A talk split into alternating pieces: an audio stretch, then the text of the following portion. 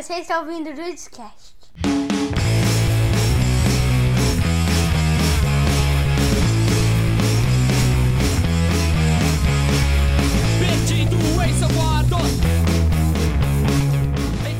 Cara, em janeiro nós fomos pra Nova York, certo? Certo. E a Josi, ela tinha um sonho, que era ir naqueles cultos de, de negros que tem na, naquelas igrejas com cantoria, estilo mudança de hábito. Aham. Ela tinha esse sonho que ela queria ver isso, queria ver.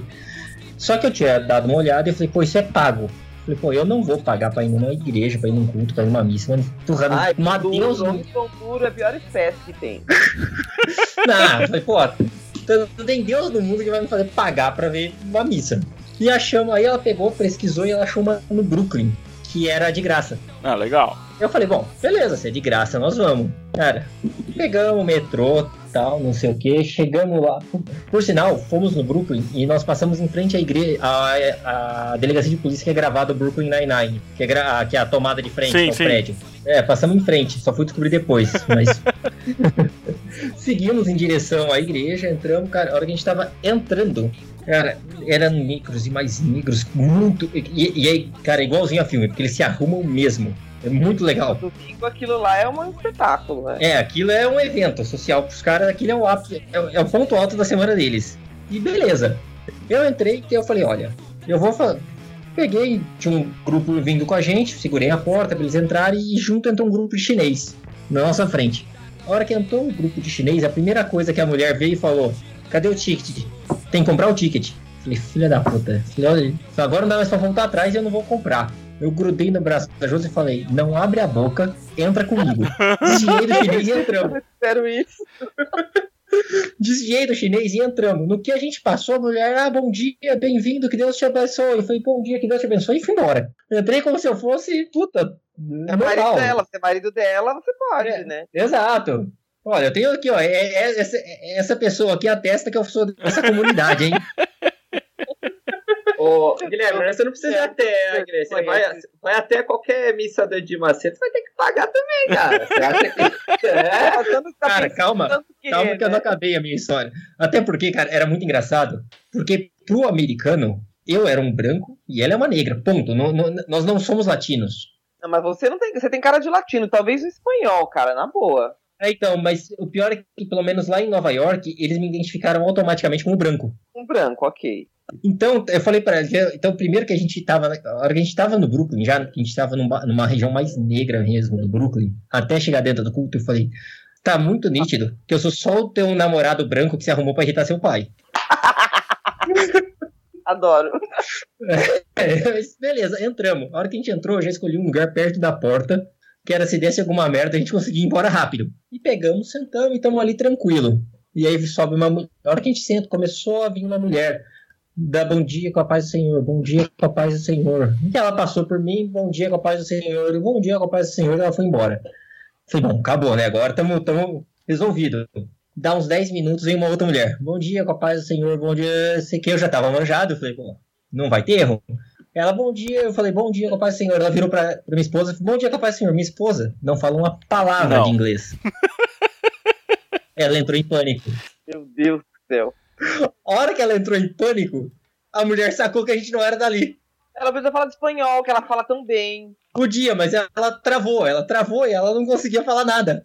Aí ela, vocês não são daqui, né, da comunidade. Vocês não são da, da comunidade. Eu falei, mais ou menos. Ela, mais ou menos como? Eu falei, assim, a Ah. gente não é dessa congregação, mas nós somos também. Aí eu já tinha visto no mural que eles eram batistas. Aí eu falei, nós somos batistas também, só que nós somos da Igreja Batista do Brooklyn no Brasil. Aí a mulher falou, ah, é? Eu falei, sim, sim, ai, nossa, que legal. E vocês estão a turismo? Eu falei, sim, sim, a gente veio em turismo, mas eu não. E eu, aí eu inventei uma história que falei, olha, nós realmente tivemos a turismo, mas eu não queria passar domingo, que é o dia do. Senhor, sem ouvir a palavra do Senhor. Sem louvar, eu precisava ouvir a palavra do Senhor. Eu fui abençoado pela oportunidade de vir conhecer essa cidade maravilhosa, de ter condições de fazer isso. Eu não vou agradecer a Deus por isso? Nenhuma. Mas a mulher, ela ficou emocionada de saber que a gente tinha feito tanta coisa para ir ver a palavra do Senhor.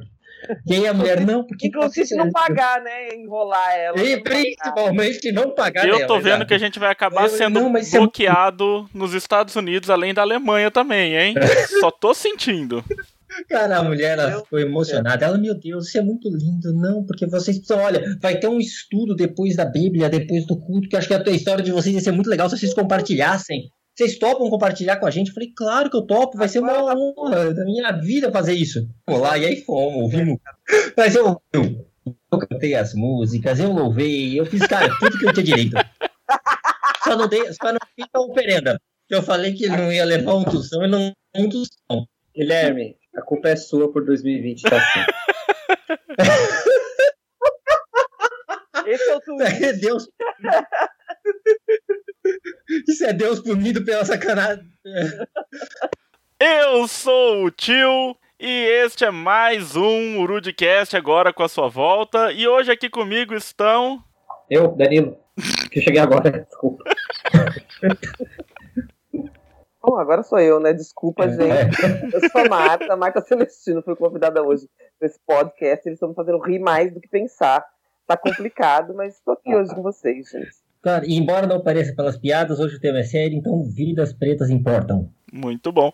E com essa abertura aí do Guilherme, principalmente a sua frase de introdução, acho que já deixou pra ficar, deu para ficar um pouco mais fácil de entender o nosso assunto. E eu queria primeiro é, que a Marta se apresentasse um pouquinho para os nossos dois ouvintes. Eu, dois ouvintes, fiquei dois ouvintes. Demorei um segundo para entender a piada. Bom, eu sou Marta, meu nome é Marta Celestino. Atualmente eu sou Head de Marketing da Ebony English, que é uma escola de inglês com cultura negra, pioneira no Brasil. Hoje acho que tem mais uma escola, mas há 10 anos atrás, mais de 10 anos atrás, essa escola foi fundada, é, obviamente, por pessoas negras, e a gente é, continua tendo a escola com não somente ah, os fundadores, mas com a equipe de professores também 100% negra, e a gente ensina inglês com altíssima qualidade, com cultura negra. É, antes disso, é, eu, bom, sou uma mulher negra brasileira, eu moro na região de Itaquera, sou uma Yalorixá, fui iniciada no Candomblé, em Ogum, há quase 20 anos, sou iniciada em Ifá também, e, sou, e me considero uma pesquisadora de cultura negra, já estive na África algumas vezes, quero é, aplicar para o meu doutorado nos próximos anos aí, falando realmente de alguns temas, de um tema relacionado a, a essa herança que a gente tem ah, da África, do tráfico negreiro e, e principalmente da influência cultural dos africanos e de nós, os descendentes, é, é, na sociedade moderna, moderna, na sociedade contemporânea. É difícil explicar assim essas coisas mais complexas em poucas frases, mas é mais ou menos isso. Em outras palavras, só para resumir, talvez seja a pessoa mais inteligente que nós já tivemos aqui no Urudcast. É, alguém com mestrado. Nunca achei que isso ia acontecer. Gente, eu não terminei meu mestrado, eu comecei. É, Já, meu já é alguma. Já tá mais é adiantado, né? Já, Tá mais- é. Não, Já- se alguém aqui conta. virasse e falar assim, eu pensei em fazer um mestrado, já tava avançado já. E olha que coincidência, eu acabei não terminando ah, justamente pelo racismo estrutural que nos abate aí no dia a dia, mas eu conto essa história depois. Eu posso começar com uma pergunta muito séria? Por favor. Pode, né? Marta, eu comecei falando vidas pretas importam. Você chamou agora de negros. Qual é, seria o termo correto para gente, para nós nos referirmos? Essa pergunta tem sido recorrente. Eu sempre digo o seguinte: bom, o Brasil tem uma história muito peculiar em torno da palavra negro, né?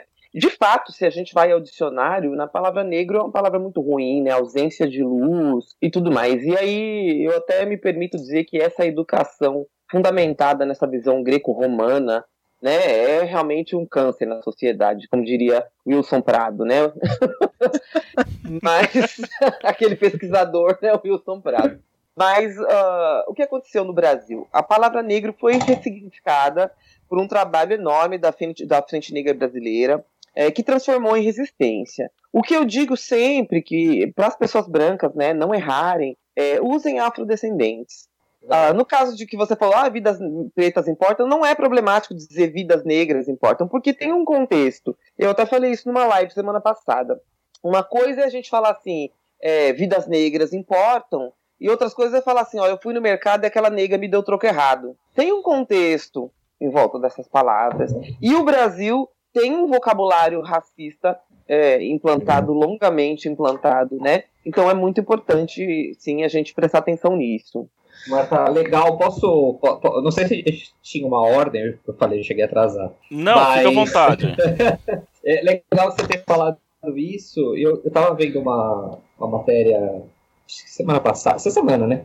É, que falando justamente para mudarem o, uh, no dicionário já de, de Oxford tudo mais, um debate sobre a tradução, né? O significado da palavra racismo e tudo mais. É, você, quando você pegar o. Né, tem, tem, a gente tem o Aurélio, tem diversos outros dicionários. Existe algum, algum debate acadêmico sobre isso? Você que é da. De, de, Olha, assim, eu desconheço debate é? sobre a palavra racismo. O que existe. Não, até mesmo sobre a palavra negro, como você mesmo falou, né? Oh, existe pegar o dicionário. Uhum. Eu acho que é, a palavra negro no Brasil, ela, ela de fato tem esse histórico. É, eu não entendo como usar a palavra negro no Brasil seja problemática desde que haja um contexto. Mas eu sempre digo, e há vertentes, né? Como todo, toda pauta acadêmica, há vertentes. Então eu sempre digo para as pessoas, né? É, há contexto e para não errar, usem afrodescendentes. Aqui não dá para falar, né? Vidas afrodescendentes importam, por exemplo. Então, é, é a questão. Não cabe na hashtag, não cabe no Twitter, né? Não cabe no Twitter, exato. Então é uma questão de contexto. Nos Estados Unidos é outra situação. Até porque é isso mesmo, né? Quando fala a palavra negro é muito diferente da palavra preto. E é, e é a mesma coisa, né? O branco é um branco, ele não tem outra palavra para definir que é branco. Agora, o racismo e o termo raça, sim, são a, alvo de discussões acadêmicas, né? A origem do racismo, essa coisa da fisionom, do, dos fisionomistas é, e como isso foi, uh, isso era na cultura greco-romana que eu falo, né, é, infelizmente é base da educação até hoje, a gente não consegue entender como uma cultura tão limitada pode ser tida como uma cultura para a época mais desenvolvida, mas era isso, então essa, essa coisa dos fisionomistas, de, de dizer que, por exemplo, uma pessoa que tinha o cabelo escuro ou o olhar escuro eram pessoas covardes, e aí é isso, né, o negro, então, é, é, é o retrato da covardia,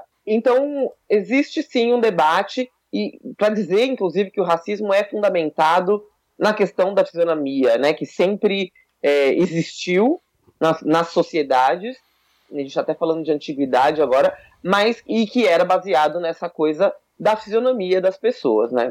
É, eu, uh, eu, eu até vi essa, essa matéria que o Danilo falou. Acho que foi, você compartilhou, foi você que compartilhou no, eu, eu, no Facebook da semana, Veja, né? matéria da Veja, é. né? Ah, é, nossa, que, que é. vergonha, é verdade. eu, né?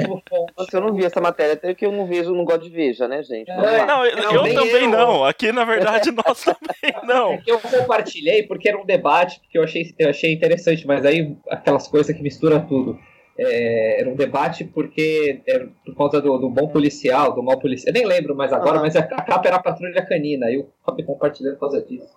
Mas eu, tinha eu vi isso aí, eu vi isso aí também. Mas, enfim. É, eu achei bem interessante essa proposta que eles tiveram, já pegando esse comentário né, do que o Danilo tinha falado, que era justamente para reforçar na, na definição de racismo, lá no, no dicionário de Oxford, que o foco é Uh, uh, o pre... acho que é preconceito, na verdade, né? Ou é racismo? Eu não lembro agora é racismo, a matéria. A palavra racismo. racismo. É, mas era para deixar bem claro que era uma questão relacionada à cor da pele, né? Da cor da pele uh, negra, preta, igual nós falamos, vai depender muito do contexto aqui em português, pelo menos, né? mas assim, porque tem muito essa coisa do, do, do, branco hoje querer justificar, né? O tal do ah, eu sofro racismo porque eu sou branco. Não, não sofre. Né? N não temos Dá licença racismo que você, reverso. Você não entende a minha dor, você não pode falar dela?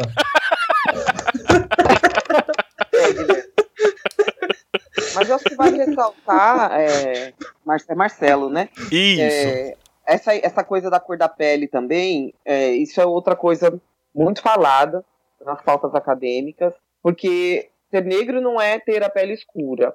Né? E hoje até se evolui um pouco até para autodeclaração da pessoa. Né? Às vezes a pessoa tem a pele muito clara, mas ela se entende como uma pessoa negra, porque a avó era, porque a mãe era, enfim, né? A gente já sabe que, principalmente no Brasil, que essa salada racial, então a declaração da pessoa faz sentido. Mas o racismo não atinge só pessoas de pele escura.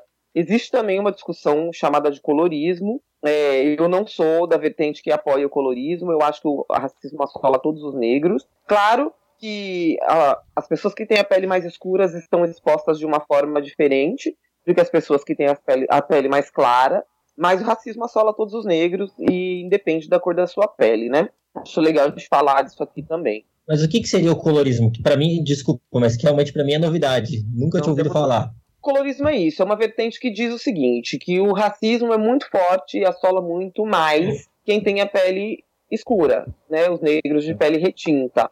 É, eu tô falando como uma pessoa que não sou retinta, mas eu também não, não, me, eu não, ve, não me vejo como uma pessoa clara, de pele clara, e eu sei o que o racismo ah, tentou fazer na minha vida, digamos assim, que fez também na minha vida. Eu não fui, eu sempre trabalhei em multinacionais, é, e eu sei o que o racismo fez para mim trabalhando nesses espaços. Tem gente que vai dizer que eu fui privilegiada, porque eu, por ter a pele clara, pude estar nesses espaços.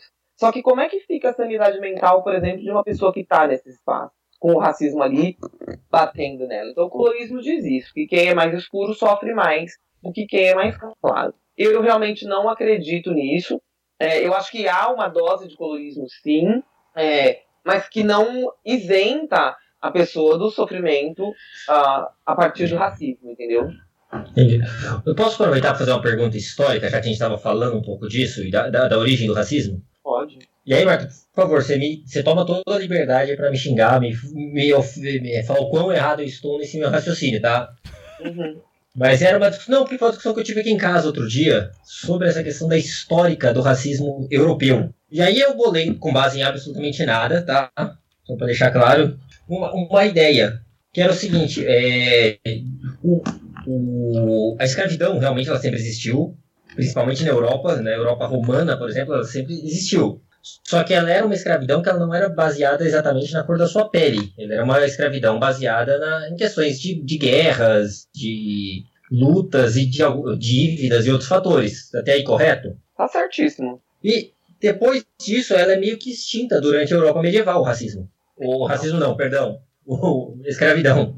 Não, não foi tava- sim, tá? É o formato que é diferente, mas é isso, mais ou menos por aí. E aí, falo- e aí a discussão que a gente chegou era como é que ela, como é que ela migrou para o negro ser esse, ser esse escravo que a gente vai ter depois na colonização do Brasil, no próprios Estados Unidos, e afim que é o que a gente conhece hoje como a escravidão. E aí, uma, uma- uma- um pensamento que me veio à mente era justamente a ideia do- dos mouros, que ao serem capturados, por ainda ter aquela tradição do, do escravo de guerra, aceitavam a condição de escravos, porque eram prisioneiros de guerra, essa aqui é a vida de um prisioneiro de guerra. Os cristãos entendendo agora que eles tinham essa mão de obra, eles tentaram justificar para expandir esse, essa base de trabalho, vamos pôr assim, fácil que eles adquiriram. E aí vai a Igreja Católica buscar naquela questão de que os negros eram o povo que deu errado, que teria perdido a alma. Eu não lembro exatamente qual que é a qual, que é o detalhe. Marcelo, que conhece a Bíblia melhor, ele vai poder me corrigir na história. Mas é porque tem, uma, tem um ligamento, tem, tem uma ligação que eles usaram para justificar durante puta, séculos e séculos do porquê que o negro podia ser escravizado. É, assim, não tá errado seu raciocínio. É, a gente. Historicamente, você vai achar na Bíblia e vai achar no Corão também várias citações sobre escravos. Escravos era normal. E era baseado, sim, é, eram, no caso dos greco-romanos lá, eram os bárbaros, né? Tudo que não fosse eles era bárbaro. Sim. O povo limitado, eu não consigo, gente, realmente. né? Então tudo que não fosse eles era bárbaro. E era passível de escravização. E tinha também o tema da religião. Então, é, vai, a Igreja Católica usou sim isso para autorizar, dar essa outorga para a escravidão do povo negro, dizendo que eram, como- eram como animais, ou pior que animais, e que não tinham almas e tal. Mas você vai achar também na história da, da escravidão árabe, né, é, esse racismo. O que acontece, o que eu entendo, e eu realmente não sou especialista nisso, é que o tráfico negreiro, como foi, é, expandiu o conceito, é, expandiu e perpetuou né, o conceito de racismo base, é, de racismo, não, de escravidão baseada em raça. E aí, claro, É, é a base do capitalismo moderno, né? E, e se mantém até agora. Né? É, porque a ideia era justamente isso. Ele pega, ele, ele, ele agrega um escravo de guerra, que era um conceito que para ele já estava meio perdido. E a partir daí eu preciso justificar. E entra a igreja justificando esse argumento que ele precisava para falar, opa, agora eu posso fazer. Entre a religião, né? Entre a Igreja Católica, tem a- os, os escritos também árabes, os árabes ao que me consta, eu posso estar até falando besteira, porque, como disse, não sou especialista, foram agentes também do tráfico negreiro. É, e aí é isso, né? O fundamento do capitalismo moderno é baseado em mão de obra é, abundante, e a mão de obra escrava foi fundamental para que houvesse né, a implantação, a expansão mercantilista lá, e depois essa implantação dos cultivos de cana-de-açúcar e tudo mais que aconteceu. Então foi necessário para que as pessoas justificar a partir do racismo, que é essa visão de inferioridade e superioridade racial, né? É, o tráfico negreiro, como foi esses abusos. E aí o que as pessoas não sabem e que tem me incomodado muito também é que as pessoas perguntam como começou a escravidão, mas ninguém pergunta como é, o que, que era a África antes. É como se o negro tivesse surgido na escravidão. Né? E não, né? A África Uh, eu nem estou falando de Egito só, estou falando de outros lugares. A África sempre foi tecnologicamente muito mais avançada, né? Enquanto você falou dos mouros, mas enquanto a Europa chafurdava sem saber fazer é, um sistema de saneamento básico, por exemplo, como canalizar né, as latrinas e tal, na Europa o pinico era pela janela, todo mundo sabe disso. É, na África já se fazia isso tranquilamente e já, por exemplo, as construções é, redondas, que na, na, Europa não eram possíveis por falta de conhecimento tecnológico, na África já era muito normal no próprio mundo árabe. E quando a gente vai descer, falando em outros países, você pega é, povo nigeriano, são de tradição de medicina tradicional africana, e eu não estou falando de curandeiro puramente. Embora meu avô fosse garrafeiro e eu acredito em curandeiros também, eu acredito na cura pelas ervas também, é claro que na visão contemporânea a gente não pode viver disso só, mas a gente está falando de, de, de, povos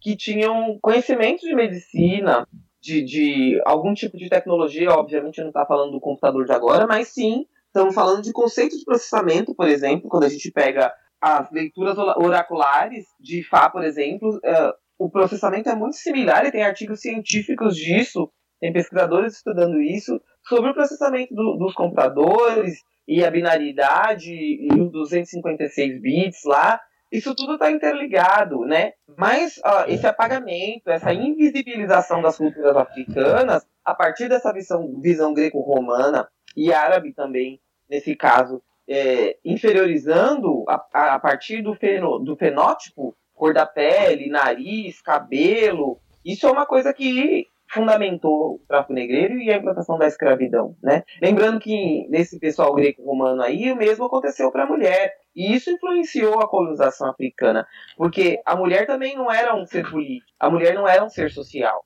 né? Ela estava fora da polis, digamos assim, digamos assim, em termos políticos. E quando chegou o, a, a, esses traficantes de escravo na África, eles mudaram o conceito como de esposa, por exemplo, sendo que a África tem tradições de mãe sociais, juízas, rainhas, de articulação político-social é, pelas mulheres. A perda disso nos coloca nesse caos social hoje, que é inferiorizar e desvalorizar a mulher, mas uh, a gente continua carregando né, a família nas costas. Nas famílias negras brasileiras, você vai encontrar muitos casos de mulheres que organizaram a família financeiramente. Se todo mundo tem casa, compraram terrenos em conjunto, fizeram financiamento coletivo, que é uma coisa que hoje em dia se fala, né? como se fosse uma coisa moderna, mas que as mulheres negras já faziam há muito tempo.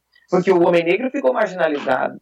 Fica, ele ficou levando paulada de polícia depois é, da, dessa pretenda, dessa suposta abolição aí, né? E, enfim, e a mulher negra que teve que se organizar. Então, se hoje a gente tem cultura, se a gente tem algumas coisas que a gente trouxe, e se, e se houve um arrimo, uma base para as famílias negras da diáspora foram as mulheres negras. E isso é tradição africana mesmo, né? É, são as mulheres com base de família, mas não no sentido de ser a limpadora, a cuidadora de todo mundo uh, de uma forma inferior. Muito ao contrário, a articuladora, né? Aquela que faz a família evoluir, a família é, ter bens e ter futuro, sabe? Pôr as crianças para estudar, enfim, tudo mais. A gente vê muito claro essa questão que você estava falando no começo da evolução africana, do futuro africano, de como ele gera um povo, uma, uma civilização como um todo, embora sejam vários povos tudo unificados, uhum. vai.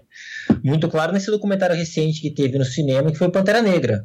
Ah, sim, é, o Wakanda Forever lá, né? É uma alusão é uma alusão a isso. É, acabou sendo. É um filme hollywoodiano tal, mas não deixa de ser uma alusão a, a, tudo que tem na África. Por exemplo, se todo mundo tem iPhone, duvido que vocês playboys não tenham um iPhone, eu tenho. Eu não tenho. né? O coltan nada mais é que o. Como é que chama lá, gente? O minério de, de Wakanda, gente? Vibranium. Vibranium. Oh, Nióbio. Não, caralho. Nióbio é o nosso minério, cara. Mas é uma alusão a toda essa riqueza. Porque todo mundo, ninguém entende, né? Por que, que a África está sendo, foi, um, como eu vou dizer, subdesenvolvida pela Europa e não só pela Europa, mas principalmente pela Europa. E é por causa disso. Quando eu, quando eu tive em Gana, e é, as, as, pessoas falavam, mas sabe por que a cor da bandeira de Gana é essa daqui, que é o verde, vermelho, preto? É, rich people live in the forest. Ouro, que os, os, os europeus precisavam brigar para ter ouro, assim como precisavam brigar para ter comida, né? Na África ninguém sabe o que é isso, gente. É, se você vai falar em civilizações antigas, fartura, né? Joga o feijão, nasce. Ouro é roupa das pessoas. Então, a Europa, e, e tem, tem um escritor, Carlos Moore, que fala muito disso, da frieza do europeu, muito relacionada ao clima gelado, ao clima de muita dificuldade. Sendo que na África não, né? Aquilo antes do subdesenvolvimento que a Europa impôs, depois do, da colonização do tráfico negreiro, é, não existia isso dessa forma. É, ninguém sabe o que é essa hostilidade. Se mata o bicho para comer, mas ninguém precisa, é, sabe, acumular um monte de coisas porque não sabe o dia de amanhã. Hoje é outra situação pelo subdesenvolvimento. E, e é uma das razões que Carlos Moore justifica para que para que haja, para que houvesse, para que fosse possível o tráfico negreiro. Essa pluralidade natural dos povos africanos permitiu a entrada de outros povos. Porque diferente dos gregos lá, né, as pessoas africanas não achavam que a pessoa, só porque era diferente dela, era uma pessoa passível de ser escravizada. E aí, o que, que acontece? Esses gregos aí, e greco-romanos e todo esse pessoal esquisito aí, eles já tinham um contato muito grande com mercadores negros. O povo negro, inclusive, foi, eram intérpretes, porque eram, são poliglotas naturais, nós somos é, poliglotas naturais, eram intérpretes de negociações e em vários momentos da história. Tem até um videozinho, Gui, acho que tá no YouTube, tá no YouTube da Ebony, depois eu mando para vocês, de uma professora falando de um poliglota, é, que foi da história Sim. do Canadá, e o povo negro já era conhecido pelas habilidades que tinha, e favoreceu muito é, o comércio dos brancos com outros lugares. Então, às vezes eu fico pensando o seguinte, né, se realmente a ideia de escravizar os negros não partiu desse, dessa espécie de dor de cotovelo. Esse pessoal sabe tudo, esse pessoal tem tudo. É, por é isso muito... que eu estava pensando na, na questão daquela que te falei, da, da desculpa, de olha, eu preciso dar uma justificativa tá. apenas. É, exatamente, a justificativa foi racial, né? É, não é, não, é, não é nem a justificativa, eu acho, é só a bênção, né? Porque antes você pensa, né, no, no, nos idos séculos XV, XVI, XVII, é, você tinha muito controle do o rei é, só obedece a Deus, né? Aquela coisa isso, toda isso. muito é, voltada para a questão da igreja. Então você tem a bênção, né? Você até a gente teve questão de, de nazismo, teve uma abre aspas bênção na época da, do Papa. Então você não, né? Você tem aquela bênção do uh, da Igreja Católica, então tá tudo certo, né, teoricamente. Tem, é, né? É, a é. desumanização das pessoas. Porque o que aconteceu com o processo de desumanização? Essa benção foi dizer o seguinte: se essas pessoas não têm alma, elas não são pessoas. É só você olhar a cor delas. Quanto mais escuro, mais inerte, mais imbecil ele é. Isso era o que dizia a igreja da época, né? E foi essa espécie de bênção aí, como você disse, foi desumanizar as pessoas, né? E é, é interessante a gente pensar que a partir do momento em que a própria a sociedade, civilização, de uma forma um pouco mais ampla, começa a entender que, olha, não dá essa ideia de não tem alma, essa ideia do, da religião em si não funciona, ela começou a apelar para um pseudocientifismo e a gente tem o Cesare Lombroso na Itália, que era um, um, cirurgião, e ele desenvolveu a teoria da, da criminalística. É, a gente estuda, até hoje a gente vê por cima na faculdade de direito, o Lombroso ele falava que o criminoso ele tinha algumas características específicas que você poderia identificar para deter um criminoso muitas vezes até antes do crime ser cometido, porque a pessoa já era um criminoso, independente dela ter cometido algo ou não. Uhum. E boa parte do estudo do Lombroso era focado na, no negro, para falar que eles tinham todas as características do criminoso. Exato, visão greco-romana. Isso é que o Racionais é. fala, né? Cabelo, couro, feição. Será que eles veem nós imaginar o padrão? Sim, a resposta é sim. é, e o que acontece é isso assim, essa teoria do Lombroso, ela já é século, de, é, século XIX. Então, assim, nós não estamos falando de período dos descobrimentos, nós já estamos falando de um período bem mais moderno, né, quando a gente pensa. É isso, é isso lá atrás, né? Mas é isso daí mesmo. Eu queria só complementar a brincadeira que eu fiz do sim, cara, se eu puder. Claro. Uma situação que eu, que, eu, que eu vi há uns tempos, duas situações que eu vi há uns tempos atrás. Há uns, uma semana, uma semana não, já fazem meses. Então, assim, cara, eu tinha visto há uns tempos atrás, na verdade, tempos, já foi, foi antes da quarentena. Um casal gay tinha entrado na loja com um filho adotado que era negro. O menino devia ter uns 5 anos, ali na Oscar Freire. Só que eles entraram e o menino devia estar fazendo qualquer outra coisa que ele entrou alguns segundos depois. E a, a hora que ele entrou naquela roupa chique mendigo, a, a, a, a atendente da loja veio direto no menino, não, aqui você não vai pedir esmola, e pôs o moleque para fora. Mas assim, sem pensar duas vezes. E essa é uma situação, pô, clara que aí racial, porque óbvio que um segundo depois os pais intervieram, falaram que era filho deles, e aí, puta, me deu desculpas Deus, e tudo, entre muitas aspas, tudo bem, tá? Tudo bem, tipo, a história acabou. -se. Mas há umas semanas atrás eu fui no mercado, e agora tá essa zona de põe máscara, tal, não sei o quê.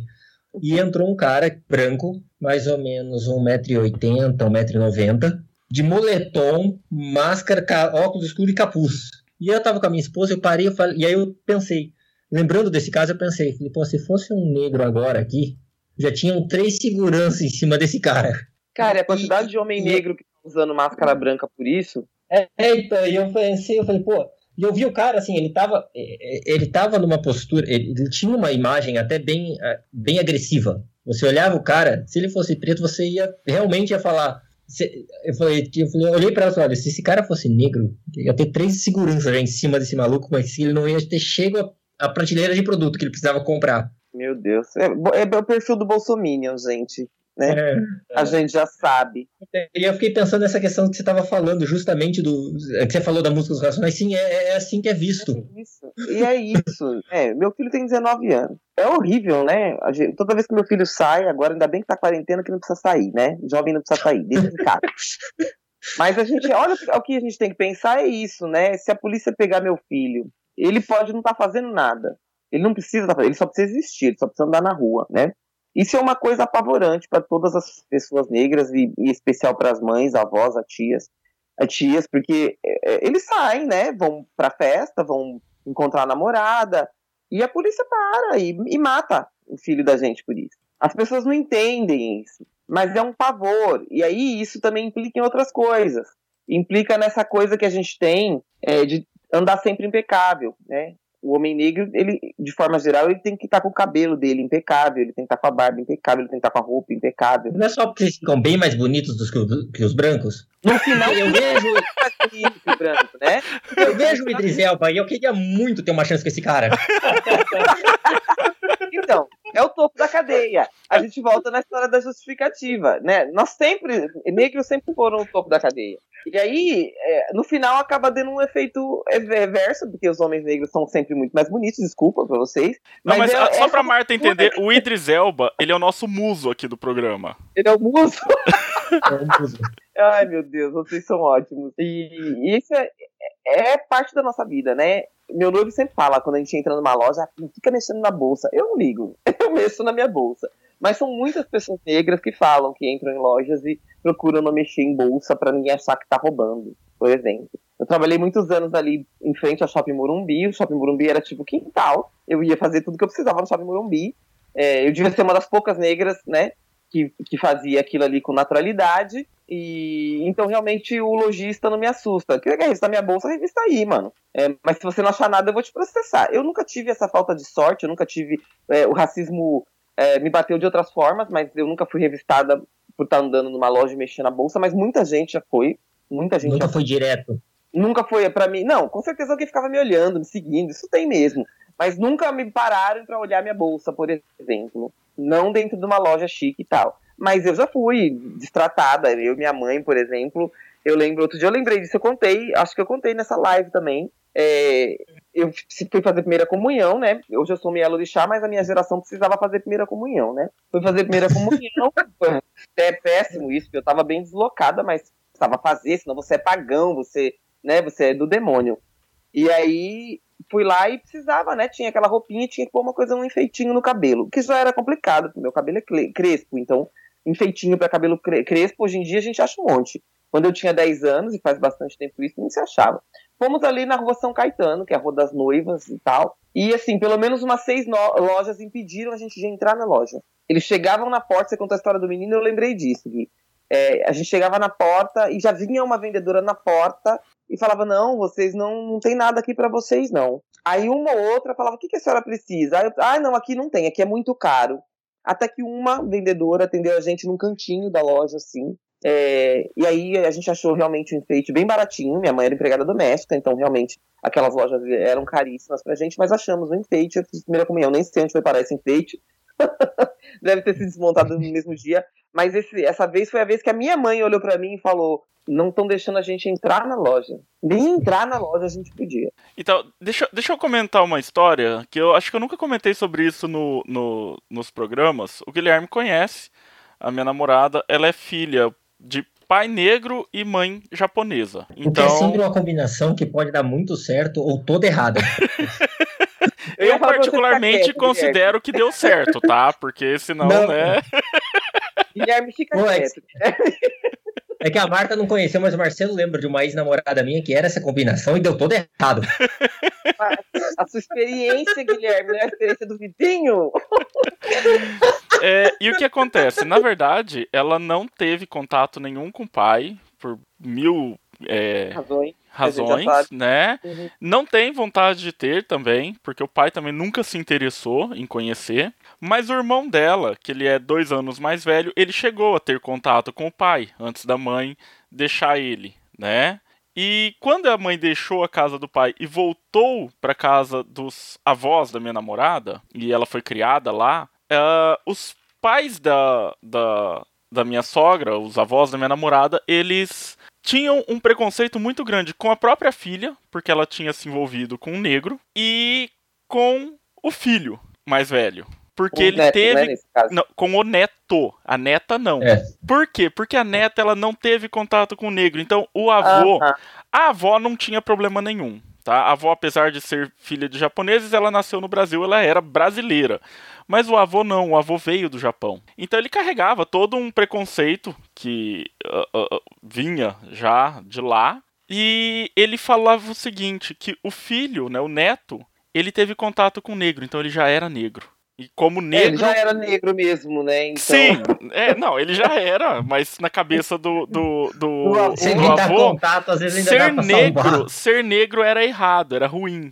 Já a minha namorada, ele falava o seguinte: ela não teve contato com negro, ela é japonesa. É, tá bom, só o DNA dela era preto. Sim, né? não, mas é, é só pra gente. Ele porque... não pegou, não como é uma loucura, né? Pra você ver como é uma loucura. É, não, não faz sentido nenhum. Não, não faz sentido nenhum, né? Nenhum. A, a, gente, assim, não é perdoar, porque não é, não é uma questão de perdoar, mas é, até dá para falar, pô, ele nasceu em 1900 e pouco, ele não era uma pessoa é estudada, né? Tal, não era uma pessoa estudada, não teve né? faculdade, né? né? Então, assim, não que ele tratasse mal o neto, né? Ele nunca destratou o neto, nunca deixou de dar nada pro neto que foi criado dentro da casa dele mas havia uma certa diferença de tratamento entre os dois. E durante muito tempo, a minha namorada, ela tinha uma certa é, visão errada do próprio é, movimento negro, porque ela falava que ela era japonesa, ela nunca se viu como negra. Aí entram Isso... algumas coisas, né? Começa que a mãe é japonesa. Sim, a mãe é japonesa. Isso é uma das coisas que eu falo sobre miscigenação no Brasil. É, às vezes as pessoas me entendem mal é, quando eu falo isso. Claro que geralmente são pessoas brancas, mas o tema da miscigenação. É, o tema da miscigenação. Olha o racismo, Isso é racismo. É, é, reverso, é o racismo reverso, né, Gui? Esse é o racismo aí, ó. Pronto. As pessoas é, precisam pensar o seguinte: o Brasil é uma salada racial que não nos foi favorável, por N razões. Nenhuma das principais razões, a minha leitura, veja bem, é uma leitura minha, não é pesquisa científica. Acontece que para você misturar, a gente tem, a gente tem que estar tá culturalmente mais bem preparado. Então, assim, eu sempre falo isso. Quando uma, acontece uma. Vai, casal interracial, mãe negra, pai branco. A mãe é negra, né? Então a menina vai. A primeira pessoa linda que ela sabe da vida dela é a mãe dela. Então, se a mãe é uma mulher negra, uma mulher negra que se entende como negra, né? O cabelo da menina ela sabe cuidar, ela sabe explicar as coisas para a menina. Quando é o contrário, que a mãe é branca ou é uma mãe que não é negra, como é o caso dessa história que a mãe era japonesa, o primeiro espelho, né? A primeira referência de beleza, de, de a melhor coisa da vida da criança é a mãe. Então, é problemático, porque se essa criança não se parece com a mãe, como é o caso de muitas mães brancas que têm filhas negras, não sabem nem cuidar do cabelo, e o primeiro trauma da mulher negra é o cabelo, porque é o cabelo. Não. Tem uma esposa que tem trauma até hoje. Então, o primeiro trauma, o primeiro grande trauma da menina negra é o cabelo porque as pessoas. É, e, e, e, aí existe uma, um tema de estética que para mulheres também é machismo. A gente pode falar isso em outro momento, né? Mas tem a questão do machismo. Então, a estética negra, é, voltando ainda na história do, do, desses fisionomistas, né? E da história do racismo, a estética, estética negra não é tida como uma, uma, estética bonita. Então, se você é uma menina negra e tua mãe é branca, você tá com problema. Porque o seu primeiro espelho, que é sua mãe, não parece com você. Onde é que você tá nessa família? Se essa família não for politizada, estudada o suficiente para poder cercear é, algumas, algumas impressões ruins, como é o caso dessa menina japonesa, né, japonesa com negro, é, vai complicar a situação. E o Brasil é um país imaturo, apesar de ser um país que deveria estar no futuro pela. Tudo bem que a miscigenação racial aqui é baseada em estupro, mas pela quantidade de gente misturada, a gente não deveria ter a questão racial com tanta preocupação, mas temos, porque essa mistura Aí... não, é, não nos é produtiva no sentido é, social, entendeu? Aí eu queria pôr duas, duas, duas coisas só, Marta, se eu puder. Você fala da, da questão da primeira da mulher negra, né? O que é bizarro, porque a mulher negra ela é uma mulher que ela é muito bonita. Ela é muito viçosa, é muito, muito melhor. É, é realmente. É que nem, é que nem o Idris Elba. olha, mulher. É assim, o cabelo da mulher negra, ela, ela é um problema. Não é um pra mulher negra, dentro dessa sociedade é um problema. Quando a gente vai na África, não. Lugares, não, não, não, não, não é não. Porque fica, vocês montam aqueles tufos e aquela merda tem vida própria. Aí você deita, o cabelo entra dentro do nariz, entra dentro da Para orelha, é horrível. Merda. Fala de falar merda, e o cabelo da branca também entra. Ainda, e as brancas andam tudo descabeladas, vocês não falam porra nenhuma. Eu acho melhor você parar de falar merda. É, é lindo de ver, mas cabelo, né? Fora a oleosidade do cabelo. Não vamos parar de falar essas coisas aqui. Olha, olha pro seu com... cabelo, Guilherme. Olha pros seus belos. olha para suas belas tranças lisas. E é antes de falar qualquer coisa sobre cabelo. Cara, porque é... assim, brincadeira da parte, minha esposa ela deixou, tá cultivando há alguns anos já. Já, ela fez a transição, né? Teve a transição. Eu, e... Guilherme, cala a boca, não fala merda. Não, eu falo que eu acho a coisa mais linda do mundo. Brincadeira então não pode chamar de tufo. É que ela chama, desculpa, é, é, o, é, o, nome que ela deu, desculpa, se eu tô chamando errado. Não, meu Deus. Ela precisa andar tô... com mais mulheres negras, pelo menos. Ela chama de tufo, eu chamei de tufo, desculpa. Eu tô só seguindo. E eu realmente acho muito lindo. Mas é? aquela merda tem vida própria. É um cabelo é... que foi feito para proteger as cabeças e os cérebros negros. O cabelo é crespo. Por que, que o cabelo é crespo? É, a função do cabelo crespo é manter os cérebros resfriados. Essa é uma definição antiga, não sei se alguém atualizou. É, a gente vivia originalmente num lugar quente. Então, uhum. ó, os pelos têm função no corpo. Inclusive, o europeu parece um macaco por isso, por causa do frio. Né? Todo mundo tem gente que me entende mal também. Mas quando a gente fala, tira o pelo do macaco e vê que cor ele é, ele é branco. E as pessoas é. ficam me tirando, falando, não é você que tá fazendo racismo reverso. Não, gente. Quem depila um macaco vê que, é, vê que é branco. E aí você vai na Europa, aquele povo coberto de cabelo, é cabelo para tudo que é lugar, né? É lindo, né? A barba, o cara todo barbado. Paura de cabelo. É, é. Paura de cabelo, assim, né?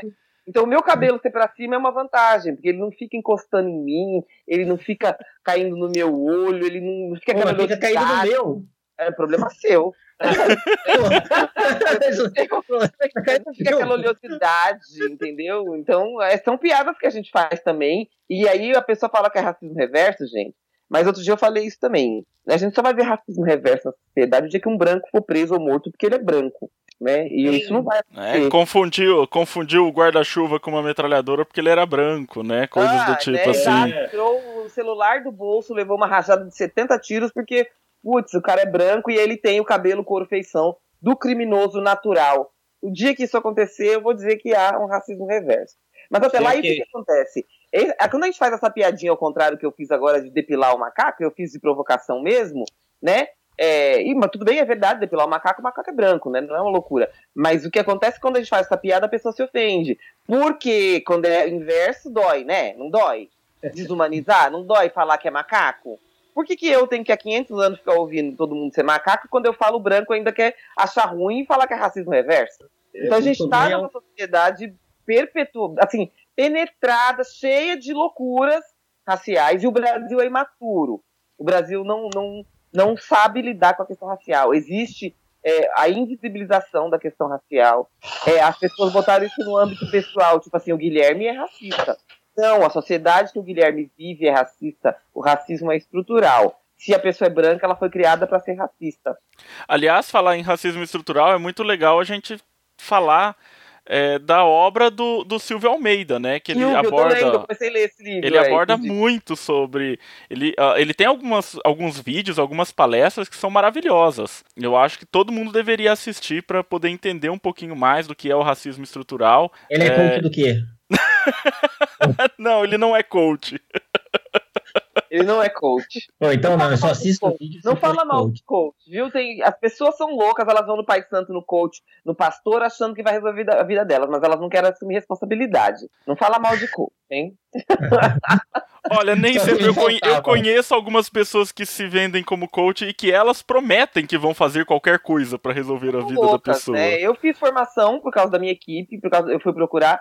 Eu, né, eu sou, né, acabei fazendo uma formação em coach e eu nunca vendi nada disso. Eu atendi já algumas pessoas e foi muito interessante, foi um trabalho muito legal. Mas é isso, a pessoa tem que ser honesta, né? O coach tem que ser honesto. E a pessoa que está buscando coach, assim como a pessoa que busca a mãe de santo, o pai de santo, o padre, ela tem que saber que a responsabilidade da vida dela é dela. Não existe Calma aí, milagre. Deus não vai me prover tudo de mão beijada, eu vou ter que fazer alguma coisa. Pois então, ó, Gui, desculpa pra isso que se foda, eu faço eu, pô, não preciso de ninguém. Desculpa te contar, né, num podcast, não vou poder te abraçar, até porque nós estamos numa pandemia, mas a verdade é essa, nada vem de mão beijada. Deus não vai te dar nada de mão beijada. Pô, então pra que eu preciso dele? Se eu vou fazer de qualquer jeito, não dele pra nada, pô. Pois é, então. O quê agora? É o sócio que nem o Estado, pô, que paga o imposto, só ele, ele não ajuda. Eu pago É, meu então, mas dízimo e ele não faz nada Vai pra lá mim. nos, nos bilionários americanos e pergunta pra eles por que, que eles têm um coach, meu bem. Isso é coisa de brasileiro ignorante. Não, tá Né? falando de Deus. Mas, é, a Deus, tudo bem. Mas, entendeu? Os bilionários americanos, todos têm um coach lá, né? Alguém que tem mais experiência e tal, e, e ajuda nos caminhos. Mas voltando à questão do racismo estrutural, acho que as, as obras do Silvio são realmente, Silvio Almeida são realmente é, um guia, e aí acho que a gente pode entrar na questão do antirracismo, porque essas manifestações, isso tudo que aconteceu aqui, despertou as pessoas para será que eu sou antirracista? Eu sou antirracista, eu quero ser antirracista? Eu sou branco, eu posso ser antirracista? Pode, claro que pode. É, eu só espero que o antirracismo não seja mais uma moda. É, eu, eu, eu me preocupo um pouco com todo mundo colocando, às vezes, só em. em eu tava conversando até outro dia com um Hashtag. amigo, todo mundo colocando a hashtag, hashtag, e isso se perdeu um pouco, né, da, da, da proposta do que é ser Exato. o antirracista ou até o antifascista, que tem também esse outro movimento, né, no momento, atualmente, mas não vem ao caso nesse programa aqui, isso é para uma outra oportunidade. É, mas o pessoal perdeu um pouco, né? Achar que, ah, eu tô fazendo aqui, ó, tô postando no Facebook e já fiz a minha parte. Eu não preciso Exatamente. né? Não preciso mais me posicionar na sociedade, eu não preciso me posicionar fora da tela do meu computador, do meu celular ali. Na verdade, cara, acho que eu vou ficar muito feliz o dia que realmente não precisar mais se posicionar. Ah, seria maravilhoso, seria o Não, melhor. com, com certeza. Mas infelizmente nós estamos num momento em que ainda não é possível não se posicionar, né? Pois é, você viu Atlanta ontem em chamas de novo, porque mais do mesmo, mais um homem negro morto, tiro pelas costas. Ele reagiu, ele lutou com a polícia? Tá, beleza. Mas é, tem vários vídeos de branco que lutou com a polícia também, Pra não ser preso e não foi morto. É, eu, eu, eu falo, logo que começou, né, uh, esses protestos, eu vi uma foto comparando, né, e por que que o pessoal tava tão irritado, e eu acho muito justo comentar sobre isso, que era a foto de um atirador branco que invadiu uma igreja alguns anos atrás lá nos Estados Unidos, matou várias pessoas, uma igreja frequentada é, majoritariamente por negros, que é, é, caso alguém que está ouvindo isso aqui não saiba, lá é muito separado, né? Tem muito dessa separação. Tem, tem. E a polícia entrou, conversou com ele, não atirou, tirou ele de lá com colete à prova de balas, escoltado, né, protegido. Peraí, o outro lá, o, o George Floyd, vou pegar o exemplo do George Floyd, que é o do momento, né? Porque Uhum. tentou, teoricamente, eu nem sei se realmente tentou passar ou não, e se passou ou não, se tentou ou não passar uma nota falsa, não justifica a ação da polícia na medida que ela foi feita. Acho Então, que a gente assim, pode até partir do pressuposto que passou mesmo, ó, realmente ele deu esse golpe. Porque ok, que ele tenha, pro- que ele tenha passado é que irrelevante, né? Não, não justifica o que foi feito com ele. Exato. Parece que Eu o cara viu a nota com ele. Parece que ele não tentou pagar. Eu li em algum lugar que o cara viu a nota com ele. É, não, eu realmente Eu não sei, tá? Eu não, É. não sei a ponto de, de, sei. de falar se é, se não é. Mas se for ou se não for, não Então, justifica. que passou, é, que ajoelhou- no, no pescoço do caráter, cara e passou. Ainda assim, o que foi feito não justifica o fim que teve. Exatamente. E esse, esse é um do- do- dos muitos casos, né? Agora o pessoal filma. E aí, o Guilherme tinha colocado na pauta, né? Essa coisa da ideia do negro passivo. Acho que a gente vai poder puxar o gancho com essa fala que, Podemos, que podemos. Marcelo fez sobre o George Floyd.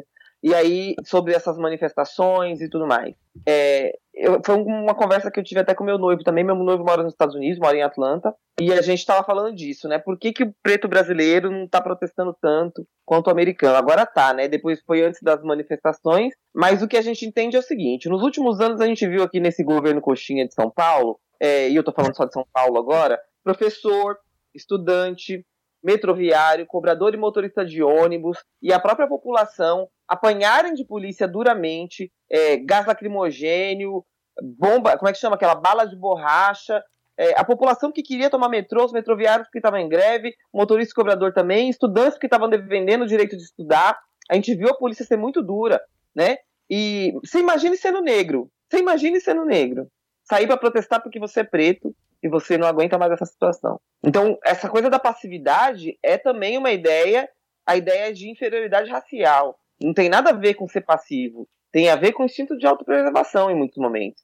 Porque se a gente viu todas essas pessoas apanharem duramente, não sendo majoritariamente negras, como é que faz uma manifestação de negro? É, a ideia de pôr passivo era até uma provocação, porque eu sabia que você ia trazer um contexto que, longe de serem pacíficos, vai, de aceitar numa boa. É, é uma loucura esse negócio. É, é mais uma coisa greco-romana.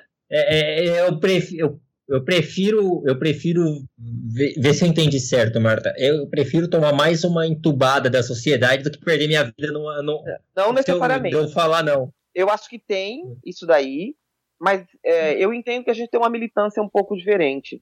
Veja bem, você me conhece Entendi. há quantos anos? Quantos anos você está me ouvindo falar em racismo? Quantas vezes Sim, você acha sim. que eu não fui promovida ou fui relegada a segundo plano por me posicionar politicamente, racialmente dentro de uma multinacional?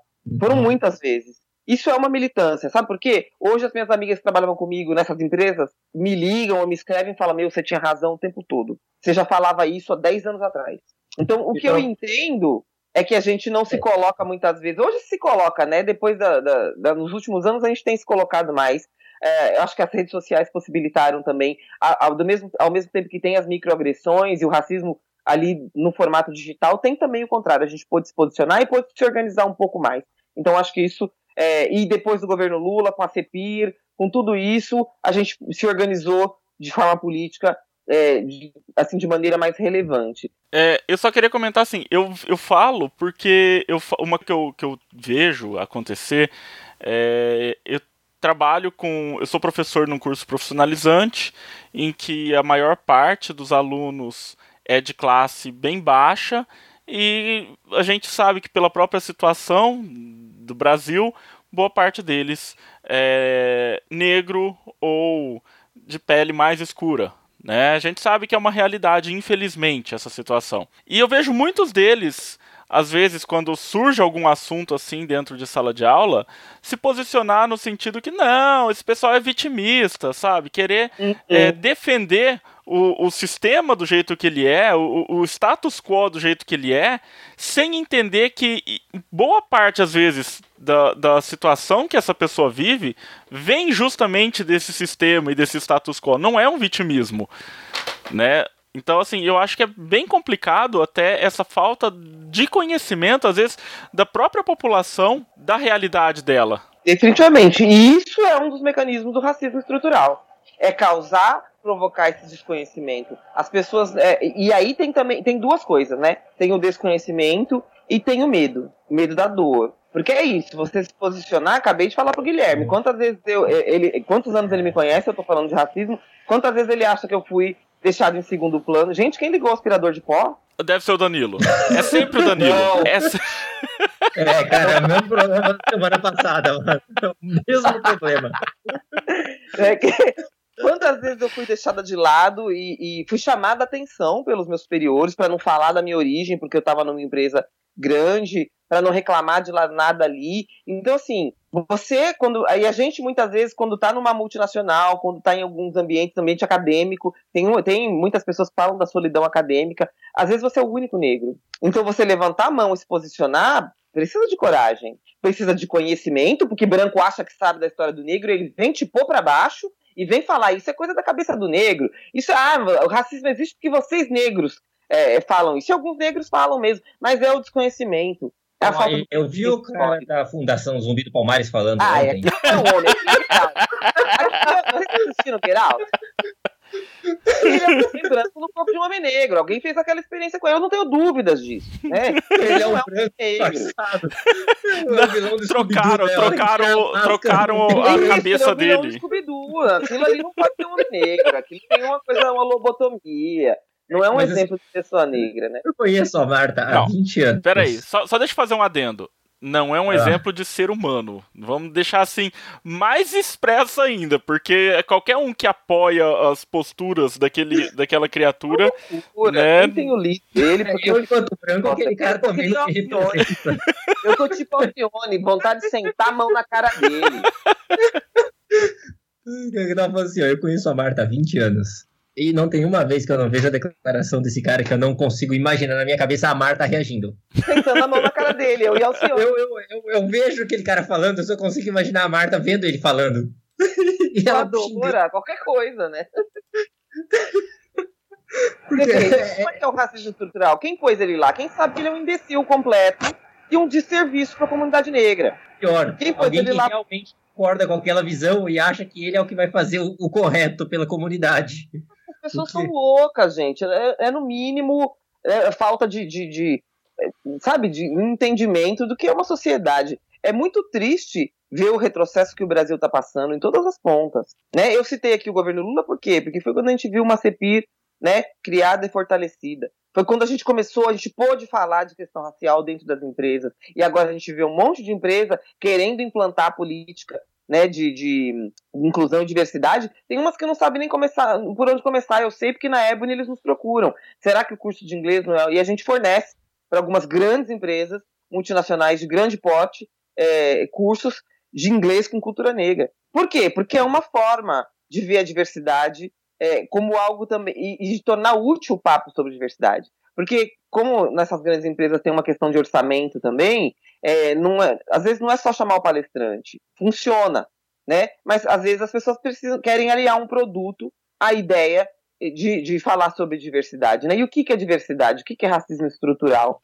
Por que as pessoas têm tanto, e, e negros também têm tanto é, receio de falar, né? Que é o desconhecimento histórico, é o desconhecimento de onde se está, e é o medo, é o medo da dor, é o medo de, de, de tomar paulada, e volto a dizer que eu só vou acreditar que o antirracista é antirracista quando, assim como eu fui deixada de lado, fui deixada de ser promovida, fui chamada a atenção, o cara começar a contratar preto na equipe dele e falar, não, peraí, mas eu tô, tô contratando esse cara porque ele é melhor.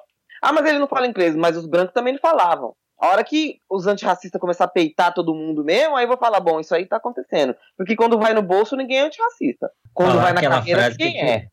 A hora que valeu o currículo dele, né? E não.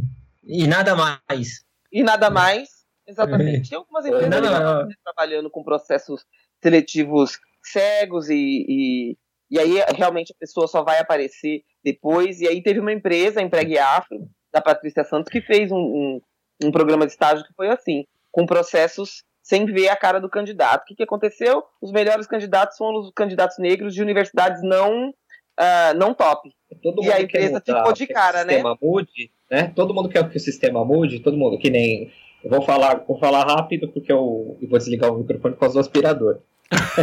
É, o- todo mundo quer que o sistema mude, acha que é isso. Eu vejo muito essa. Eu acho, não sei se você vai concordar comigo ou não, Marta, mas eu vejo muito que essa, agora essa onda antirracista veio muito assim à tona por conta né, do que aconteceu lá nos Estados Unidos e a classe média branca se importa, parece mais com o que acontece lá nos Estados Unidos do que acontece aqui, né? Eu acho Sim, que acredito puta, que o caso, é, eu acho que o caso do menino Miguel lá em Pernambuco, uma coisa agravante monstruoso, né? E eu acredito que a gente devia, né? Não devia ter chegado nisso. Começa por aí.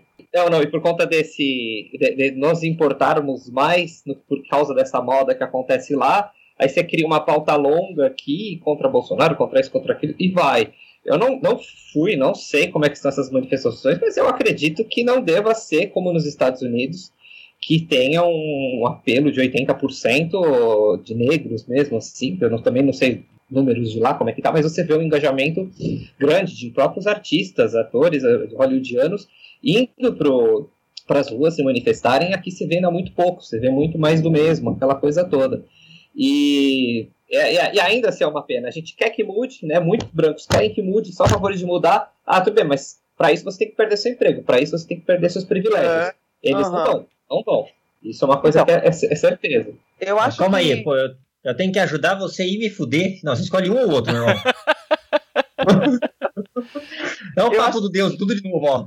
Aqui no Brasil a gente tem um contexto ah, um pouco diferente. Lá existem leis que garantem as pessoas se manifestarem. Aqui existe a polícia militar, eu estou falando de novo de São Paulo, que arregaça as pessoas. Isso é o São Paulo coxinha, sempre foi. E, e aqui é isso. Você viu aquele rapaz que estava no protesto, que tiraram uma foto dele com a camiseta do Malcolm X, fazendo, Aqui eu né? achei um absurdo essa E situação. demitiram o rapaz. Isso é Brasil. Mas, ô Marta, assim, só estender um pouquinho, você entendeu a história desse rapaz, do porquê que demitiram ele em Ele se sequência? porque ele se posicionou na marcha e ele tava lá, a cara dele tava lá como é, um militante negro, claramente antirracista, e, né, que fez o gesto lá de né, revolução e tal, com a camiseta do Malcolm X. E, gente, os brancos têm muito medo da gente. de- eles têm medo de perder o controle. E aí, É é, quando a gente fala que o racismo é estrutural, porque se eu perguntar pra esse branco se ele é racista, ele vai falar, claro que não. Minha empregada é negra, estúpido. Cara, eu, eu, eu não sou racista, É uma mas eu conheço isso. pelo menos uns três, né? É todo mundo isso. Você tem aquela, aquela pesquisa clara, né? Que todo mundo fala que não é racista. Eu, eu até Mas tenho um amigo. um. É, Porque o Brasil tem dificuldade até de, de das pessoas saberem Tem até um amigo negro. é. É, tem até um amigo negro. Eu sempre falo isso. Eu todo mundo tem uma, até um- é, homem tem essa coisa, né? Tem um amigo negro e aí quando aí joga futebol, meu amigo, meu amigo negão, que já é um absurdo, e aí qualquer coisa chama um amigo de macaco. E acha que isso não é racismo. Ah, mas é macaco É com amor. pacote- Eu já mando, É, o eu já mando pacote branco é. Ele tem a empregada preta e para provar que não é que faz trabalhar no sábado durante a quarentena, mas para provar ele tem um amigo preto e um amigo gay, como ele é moderno. Trabalhar no sábado, como minha mãe estava com a barriga aberta lá de uma cesariana, a patroa dela foi buscar ela em casa para trabalhar. A forma como o racismo acontece aqui e a gente ser mais da metade da população é um complicador. É um complicador. Nos Estados Unidos são 12, 13% de negros. A vida inteira a população negra americana 12, 13%, né? E eles têm, consequentemente, mais organização e mais poder aquisitivo. A gente está falando agora de economia, né? E no Brasil, o último país a abolir a escravidão e o tráfico negreiro, é, com muito mais, mais de 15 milhões de pessoas vieram aqui para a América, né? E, e para o Brasil muito mais, né? Muito, foi muita gente. Isso se perpetua, né? Através de outras coisas, dessa cordialidade que o brasileiro acha que tem, dizendo que o amigo dele é negro,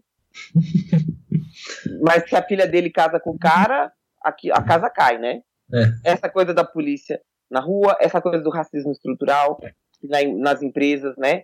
É, a gente sempre ganha menos, a gente trabalha mais e melhor que todo mundo. Aqui tô falando de mim, a minha história. Trabalhava mais, trabalhava melhor do que um monte de gente, tinha muitas habilidades, nunca era reconhecida, estava sempre abaixo do piso da primeira faixa. Não tem justificativa. Minhas amigas falam: nossa, se fosse hoje, Martinho, o que aconteceu com você não, não teria, sabe, justificativa. Uhum. Então, isso, essa forma como o racismo se movimenta na sociedade brasileira, que conta com essa mestiçagem, que tem gente que fala essas coisas absurdas, já minha avó, minha avó era índia, foi pega no laço, ou pessoa louca, se ela foi pega no laço, ela foi estuprada. Por que, que você tá falando isso? né? O É porque racismo tipo a brasileiro Brian. é, se dá na base do racismo, da violência. Essa violência que não diz respeito à cultura original dos povos africanos. Isso a Europa colocou. Né? E o tráfico nem não vou falar só da Europa, porque não foi só o povo europeu que escravizou, mas foi muito o povo europeu que escravizou dessa forma que a gente está falando aqui. É, é o que afeta nós mais, né? É o que nos afeta, exatamente. É o que nos afeta. Então, essa coisa da tortura, e eu acho muito esquisito, é um povo que só tortura. Então, a gente está vivendo isso. Essa coisa da polícia bater e torturar até a morte, isso veio da onde, gente? Isso é o racismo. Isso é, é essa coisa da, do racismo que, né, que coloca realmente a outra raça como inferior. Porque não foi um inimigo de guerra. É um cara que é desumanizado. E aí A- o gente- tem muito medo de perder o controle num país onde nós somos mais de 54% da população. A gente fala muito do, da questão né, ah, das heranças do, do, do- da- da- das heranças da escravidão e tudo mais, mas assim, uma coisa que a gente não pode esquecer, e é recente, até né, décadas atrás, é o apartheid que teve em alguns países. Na do O Sul, próprio, exatamente. é, o próprio Estados Unidos foi muito forte, né? É, e isso fez É a população, inclusive, ser muito mais politizada, tal, talvez, né? Do que até, até aqui, né? Mas, é, é, mas é, é prejudicial esse apartheid velado que durante anos também o, o Brasil viveu, né? Esse é o problema, porque você tem que se posicionar quando você tá nesses lugares. Aqui você não precisa, Nesse- você vive essa coisa fingindo Nesse apartheid, nesse apartheid velado, eu queria até levantar uma, uma, uma, uma discussão, que é se aqui no Brasil. E eu tô falando que foi uma coisa que, assim, de novo, não, eu não senti, tá? Porque homem branco, porra, hétero, com todos os privilégios que podia ter. Eu não sabia que você era hétero, Gui. Ah, não? não. Você É, vê, o- né? é o Depois personagem dele, é o personagem É o personagem. dele aqui no podcast. primeira vez que você tá gravando, né? Ela não, sabe ainda. Não, assim, na verdade eu tinha isso como. Falei, nossa, o Guilherme é um cara que tá à frente do tempo dele. É, não, é que eu falo assim, pô, eu tenho, eu tenho muita ciência, assim, vai, dos meus privilégios. Acho até que vocês pretos estão roubando alguns que a gente pode discutir depois. Meu Deus, eu sei. Mas assim, é, como a minha esposa é negra, eu tenho observado muitas coisas de racismo através dela. E uma, uma coisa que eu vejo muito no Brasil, pelo menos, é que aqui o racismo ele é muito mais associado às vezes à classe. Então a sua casta social ela vem antes do racismo e posteriormente o racismo. Enquanto lá fora o racismo vem antes. Não, não é verdade isso. Isso é uma visão também muito brasileira. É, tanto não é que eu mesma já fui parada em restaurante, a músico entra ali por trás. Eu tinha dinheiro para pagar, tava entrando num restaurante legal, músico entra ali. Então, existe a visão econômica do racismo, e essa é uma visão muito prejudicial, porque as pessoas acham exatamente isso: se o preto tem dinheiro, o racismo não existe para ele. Que a resolução de todos os problemas raciais é o dinheiro. Não é verdade. É, não, mas que assim, é um, um exemplo que eu, que eu falo às vezes para ela, que é, assim, que é o que me parece, dado as situações que, que ela tem, que eu vejo ela enfrentando, ou que ela me relata, é que assim, olha, eu prefiro mil vezes um preto rico a um branco pobre aqui no Brasil. Agora, se eu tiver que optar entre um, entre um pobre, eu prefiro o pobre branco ao pobre preto. Ó, E quando a gente vai lá fora, o cara fala, porra, mil vezes o branco pobre do que qualquer tipo de preto. Ah, Eu não sei se isso é bem assim. Ah, lá fora, eu acho que é um outro contexto, sim. É. Mas lá você tem parte da população negra com alto, alto poder aquisitivo. E a gente está falando dos Estados Unidos, mas quando você vai na África também, você vê negros muito ricos. E, tá- e aí, quando fala em riqueza africana, a gente tem que deixar claro que é uma riqueza que a gente não conhece aqui, que a gente está falando de gás e óleo. Preto brasileiro, branco brasileiro, não sabe o que é ser rico. Essa pretensa classe média aqui, esses coxinha, eles não sabem o que é ser rico. Porque eles nunca vão saber o que é negociar petróleo e diamante. Mas voltando ao assunto, eu não acredito que o racismo esteja associado ao dinheiro, embora o dinheiro possa ahm, tornar isso mais velado. É, é, nesse sentido, ele vela mais. Ele vela, É mas, não, mas não blinda, viu? Vela, É, mas eu você tolero pode- você pelo dinheiro, mas eu tolero. Mas É são, é, que são, é que são dois É. preconceitos, né? O pobre e o preto. E o preto Exato, são é. dois São preconceitos. dois São dois preconceitos, o preconceitos, pobre e o preto. Né? E o que as Ah, é- ele vai gastar, ele tem dinheiro. Ah, então tá bom, vai. Ok, eu dinheiro tolero, tem eu cor, tolero né? ele. Eu tolero, é. É, E aí tem essa coisa da insensibilização que o racismo deixou, né? E vai e bate direto nessa história da pobreza.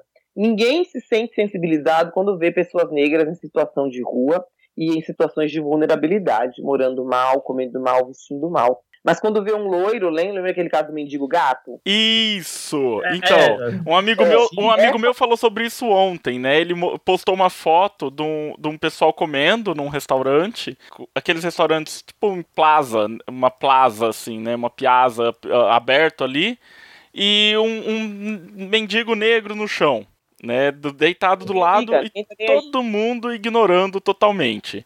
Enquanto, quando a gente fala do, do, do mendigo branco, lá logo arrumaram um, é, uma forma de tirar ele da, da rua e melhorar a vida dele. Olha só como é o racismo. E as pessoas não percebem. Isso daí, essa insensibilização é resultado do racismo e do tráfico negreiro que desumanizou as pessoas negras. E é isso que as pessoas não entendem, fazem piada, ai, racismo reverso. não, não, não. Mas, gente, a gente está falando, né? E vamos falar só de Brasil, mais de 100 milhões de brasileiros vivem sob é, a tutela de um Estado de Direito que tem o racismo institu- institucionalizado. Então, claro que nós somos o maior número na cadeia, Claro que nós somos o maior número de desempregados, até porque nós somos a maioria da população, né? Mas claro que nós, matematicamente falando, mas claro que nós somos as pessoas que vivem mais em favela. Para nós ter acesso à educação é muito difícil. E aí volta a falar de novo do governo que mais priorizou o que se chama de minoria, mas a maioria. E como é fundamental a gente ter uma CPI, e como é a Fundação Palmares é fundamental. É dizer para a pessoa negra, porque aí tem isso também, né? Como é que a mídia trabalha isso? Quando você dizendo o tempo inteiro, né? Que a gente estava até falando do cabelo, Gui, é, dizendo o tempo inteiro que o cabelo liso é que é bonito, que o olho azul é que é bonito, que a pele clara que é bonita, que a mulher magra alta que é bonita. É, como é que a mídia trabalha isso, né? Botando a gente para baixo o tempo todo. E a mesma coisa com acesso à educação. A mesma coisa é o negro ter achar que tem o direito de sair da favela, ou sair, ou morar melhor, ou estudar. Muitos de nós não se vê em alguns lugares. Então, às vezes, tem condição financeira, viu? Mas não sai É, isso, e não eu vai. vou te falar que isso é uma coisa que, que eu passo bastante aqui em casa. É, a minha esposa ela não se sente parte, assim, ó, pertencente desse prédio. Ah, com certeza, isso é horrível. E a gente Então, passou, ah, vocês e, vão ter e a filho, gente passou até por uma situação de, de, é, de racismo. Assim, tem situações racistas que ela passa constantemente, bem, bem, bem triviais, como a pessoa não entender ela como moradora na É, portaria. Foi isso, péssimo. Como uma vez, inclusive, ela estava saindo para ir trabalhar de manhã e um dos pedreiros que estavam fazendo uma obra aqui no prédio, que também estava indo embora, começou a dar em cima dela. É porque ela era E empregada. bem, né? Não tinha problema ele dar em cima dela. Ele achou uma mulher bonita. A gente, o sexismo a gente discute em outro programa. É, é, você, e a gente vai precisar falar, né, Gui? Mas assim, a hora que ela. E ela assim, não, mas você tá indo pra casa? Eu, não, tô indo trabalhar, mas você quer que eu te dê uma carona? Você vai pro Capão? Você vai pra casa? Não, como pra casa? Eu moro aqui. A hora que ela falou, eu moro aqui, o cara, assim, perdeu o chão.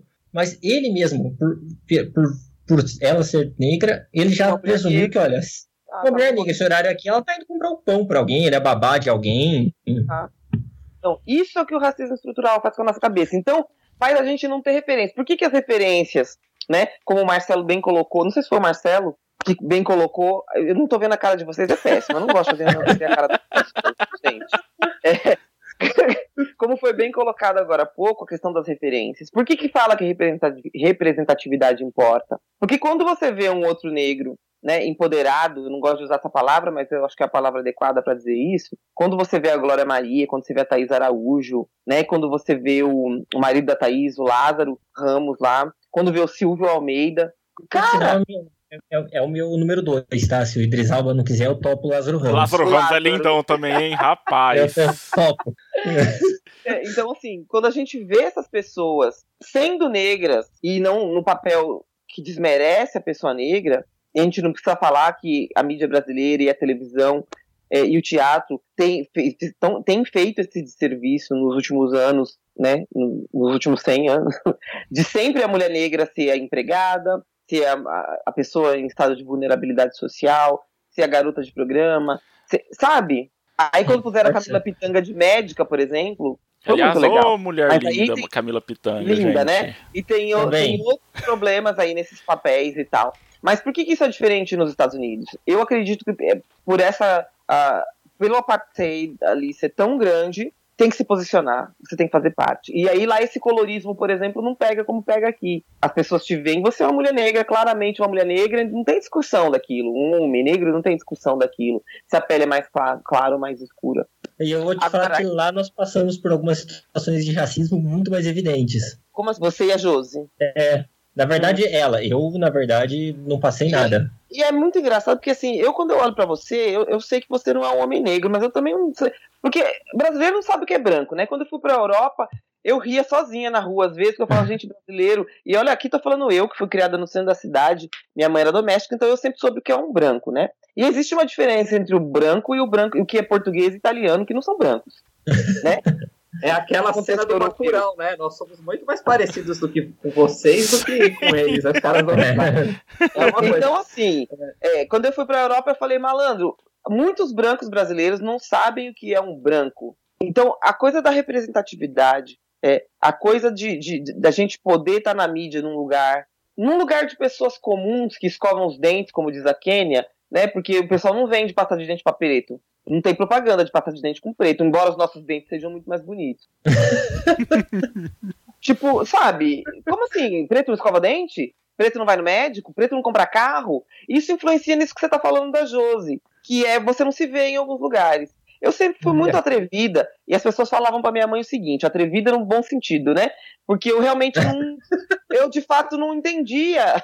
É, Hoje eu olho pra trás e falo, gente, eu entendo porque que algumas pessoas. Entendo no sentido de entender mesmo, não de apoiar, né? Eu entendo porque que algumas pessoas tinham pavor e têm pavor de mim, me achavam e me acham insuportáveis. Porque o racismo não me comeu a ponto de eu achar que eu não deveria estar em alguns lugares. Então eu sempre achei que eu podia falar, e vocês estão ouvindo meu tom de voz, você acha que branco gosta de mulher preta que fala que nem eu? Eu já ouvi isso de, de chefe falar, "Ó, você não pode reclamar nada aqui, porque você sabe que você tem o dom da palavra e as pessoas vão atrás de você. eu fui obrigada a ouvir isso e olhar pra cara do chefe e ficar quieta, né? Tipo, mano, Isso foi a forma educada do cara fala, para de fazer fuzuê, faz o teu trabalho. Quase isso, é, quase isso, entendeu?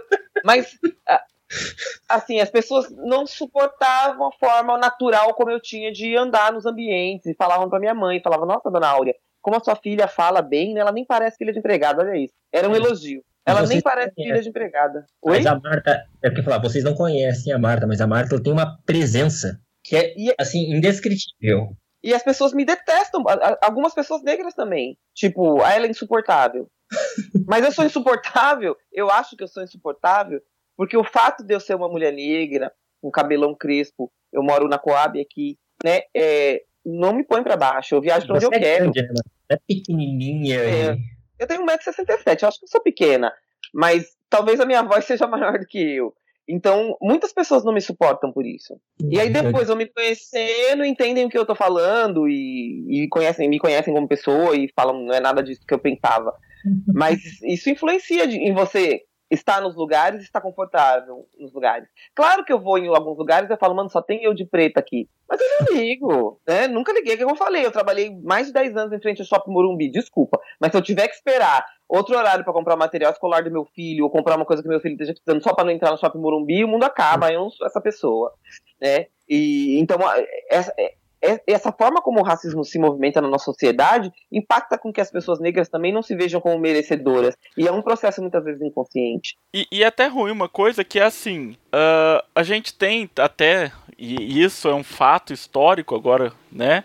Que é o que? O, o embranquecimento de algumas figuras é, históricas para passar a ideia de que elas eram realmente brancas. O É. eruditismo delas era branco, Isso. eram. Então a né? gente tem, por É, exemplo, o próprio é- Machado de é. Assis, né, na literatura Ele brasileira. mesmo. Uhum. É, então a gente outras tem. figuras, Machado de Assis, eu acho que é o maior, assim, que todo mundo conhece, né? Mas tem alguns casos disso. Mas só complementar um pouquinho o negócio que eu tava falando do, lá da, da, da situação. Nessa viagem que a gente fez, Marta, uma situação que foi, assim, que a gente não reparou na hora, porque você tá avião, você tá aeroporto, aquelas Não, ondas, você vê não- depois, às vezes, isso. É, você vai no automático. Mas tem aqueles, aqueles scanners corporais gigantes. Que, pô, pra quem não conhece, você entra no scanner, você tem que entrar sem nada, É. você entra no É. scanner, o cara te roda e te vê 360. Talvez até pelos mão pra olhos. cima, né? Põe a mão É. pra cima e tal. É. E, e a gente passou num desse, voltando de um voo de Toronto para Nova York, e minha carteira usa aquelas carteiras de papel, então eu não tiro do bolso no raio-x, porque é papel, Exato. não tem metal pro cara identificar. E a Josi, ela pegou, tirou tudo, qual é que ela pegou, pôs tudo, entrou, a mulher separou ela de canto. E eu passei. Eu passei, o cara virou para mim, senhor, detectamos um objeto em você. Eu falei, ah, é minha carteira. Ele, a, a sua carteira, eu posso ver a carteira? Eu falei, pode. Peguei, mostrei a minha carteira, ele olhou, ele, desculpa, isso é papel? Eu falei, é, é papel. Ele, você se importa de eu mexer? Porque eu achei isso fantástico. E o cara ficou brincando com a minha carteira. Em paralelo, a Josi estava tendo cabelo revistado. Ah, então. É, Vale lembrar, eu acho importante deixar claro que quando você vem de Canadá para os Estados Unidos, de avião, a imigração dos Estados Unidos é no Canadá. Eu tenho uma historinha É. ali também. E aí, o que que acontece? É, isso é muito é problemático nos Estados Unidos, porque eles revistam o cabelo da gente em algumas situações, sim. É, então. Ela, mas o cara te fez alguma coisa? Ele, não, ele perguntou se era minha carteira. Quando ele viu que era papel, ele quis. Ele, ele já chamou outro cara e ele ficou brincando na minha carteira porque ele achou lindo. Mas ele não. Ela, agora que eu reparei, ela mexeu no meu cabelo. Aham. Pra ver se não tem nada dentro. Isso é muito comum. É, isso é um nível de. Ela falou de, assim, que ela- aí a gente foi repensando, falei, quando a gente chegou também no, no primeiro voo que a gente entrou nos Estados Unidos, o cara também. Ele pegou, falou comigo assim: olha, opa, tudo bom? Vocês vieram. Primeira coisa ali, ela tá com você? Eu falei, Não é vocês estão juntos, ela Não, tá não. com você. E ele não usou she, ele usou it. E eu não me toquei disso na hora, porque na hora você tá, puta, tô preocupado em falar Cara, inglês. Esse ele- cara, eh, dele carimbar esses passaportes, dispensar, mas depois você vai repensando. E foram várias situações que a gente passou assim. Ele usou o it? Ele usou o it. Na hora você nem se toca, né? Porque você tá naquilo. Sim, sim. Mas depois pensando, você, pô, ele usou o it. Cara, É. E comigo ele perguntou de dinheiro, quanto que eu tô levando. Eu falei, olha, eu tô levando tanto. Ele, ah, o que, que você vai ver? Eu falei, olha, eu vou pretendo fazer isso aqui, pô. Ele falou, eu já tive férias lá, talvez não vai dar, porque, pô, você perde dinheiro muito fácil. E, e brincando, super animado. E a Josi, ele voltava e perguntava e carimbava, e olhava a foto meu, ele simplesmente pegou o passaporte, carimbou e me, me dispensou. Pois é, eu não tenho essa. Assim, a imigração pra mim não tem sido traumático. Nem, quando, eu gosto de ir com meu filho. Meu filho é o cara que tem axé. Então o cara olha pra ele e fala: ai, boa viagem. Realmente eu sei. Mas ele é meu ebó ambulante, né? Quando eu levo meu filho, a imigração é coisa. Ele é simpático, todo mundo acha ele lindo. Mas de fato, a imigração pra uma mulher negra é sempre uma tensão, né? No Canadá, justamente, o cara, eu passei um dia no Canadá, porque meu noivo é comissário. Então eu fui de Atlanta pro Canadá com ele, porque ele tinha um layover de um dia e um pouquinho. Então a gente aproveitou para passear, não tava fazendo nada, fui com ele. Na entrada para voltar para os Estados Unidos, rapaz do céu, eu nunca tinha ido nem passar linha, né? Fui até passar linha, porque o cara não entendia como é que uma mulher negra, com aquele monte de carimbo no passaporte, que eu tinha Colômbia, eu tinha Nigéria, eh, tinha né, Europa, tinha. Ele não entendia como é que eu tinha, como é que eu podia passar um dia no Canadá. É, é, é bem bizarro. Eu vou te falar que depois revendo essas situações, a gente achou assim, bem, bem, bem bizarras, bem Foi fortes, bizarro. coisas que. Foi bizarro. E eu queria fazer um, um- um apóstrofe aqui. Lá atrás o Guilherme comentou, né, sobre o documentário do Pantera Negra, e é legal a gente comentar algumas coisas até da cultura pop, né, porque o pessoal que acompanha muitas vezes o podcast é um pessoal que, que gosta de acompanhar essa questão da cultura pop, e que o, o negro nos quadrinhos, ele sempre, durante muito tempo, ele foi muito mal representado, né? Nem tinha, antigamente tinha poucos, né? antes. Então a gente tem, por exemplo, o, o próprio Pantera Negra, ele é considerado o primeiro super-herói de destaque negro é só a Né? gente vê que o herói, o, o herói africano era o fantasma que é branco. Isso, né? Não tinha aquele spawn? O spawn também não era preto? Sim, o. Spawn é preto O também. spawn é preto também, né? Uhum. É, e- mas assim, o Pantera Negra ele surgiu nos anos 60 ainda. Então, é, foi um- uma coisa de choque naquele momento. E ele, durante muito tempo, ele ainda, apesar de tudo, foi tratado dentro dos quadrinhos como quase que um coadjuvante, né? É, só já nos anos 2000 que ele começou a ter é, algum destaque. E isso incomodou muita gente nos quadrinhos. O pessoal não aceitava o fato do, do Pantera Negra estar ganhando destaque. Ah, a gente tem também, sem ser o Pantera Negra, a gente tem, por exemplo, o Guilherme sabe, o Danilo também, eu não sei o, o, o, nível de contato que a, que a Marta tem com isso, mas o, o Homem-Aranha, a gente tem o Miles Morales, que foi uma das melhores criações dos quadrinhos Porra, né, cara. do- dos últimos Eu tempos, conheço pouco quadrinho. que é um Homem-Aranha negro. Mas, gente, eu não sabia. Negro e latino, né? negro e latino, tá? Então, assim, não sabia. ele é um personagem fantástico. E a gente teve durante um tempo também o Capitão América negro, que era o, o- antigo parceiro do Capitão América, o Falcão. Então, assim, é muito legal a gente ver que tá O Falcão era negro? o Falcão, né? Ele é negro e ele durante um tempo ele assumiu como Capitão América num, num arco de histórias extremamente político que aborda racismo, aborda abo- questões da abordagem policial aos negros, é, violência, manifestações. Então assim foi um, um arco totalmente político que foi, foi, foi desenvolvido durante um tempo e eu acho E que isso importante. falar Ah. que a minha expectativa pra série de- dele é, é essa. Sim, eu também. E, A série e- dele como Capitão América agora, eu espero que seja nessa pegada. Eu quero ver. Se não for. Se eles não gravaram, depois de todas essas manifestações, tudo, se eles não gravaram com esse foco, eles vão ter que regravar. sim. E, É, então, agora eles vão ter que pensar E nisso. o que, que acontece? E Isso viram- incomodou muita gente. O pessoal falava assim: não, o Capitão América nunca poderá ser um negro. Né? O Capitão América é branco. O Capitão América representa os Estados Unidos, então ele é branco. Né? Não é teve- mentira, mas vamos lá, né? né? Então, assim, é muito, é muito é, curioso ver que o próprio pessoal, e isso é uma coisa que eu queria ah, ah, só en passant falar aqui, que é o, o, o, o nerd reacionário, né, que acompanha essas coisas, que até hoje não entendeu nada do que ele leu e do que ele, e do que ele jogou e do que ele viu, né? Não. Que, que- né, é o, é o, O é o cara que leu X-Men não entendeu até hoje sobre racismo. É o cara isso, que. jo- que é fã de Star Capitão Wars, América é fã de Star É, Wars e acha que, que... Não, e olha que treta, né? e é neonazista. O Capitão, o Capitão América é branco no país construí- construído por negros, né?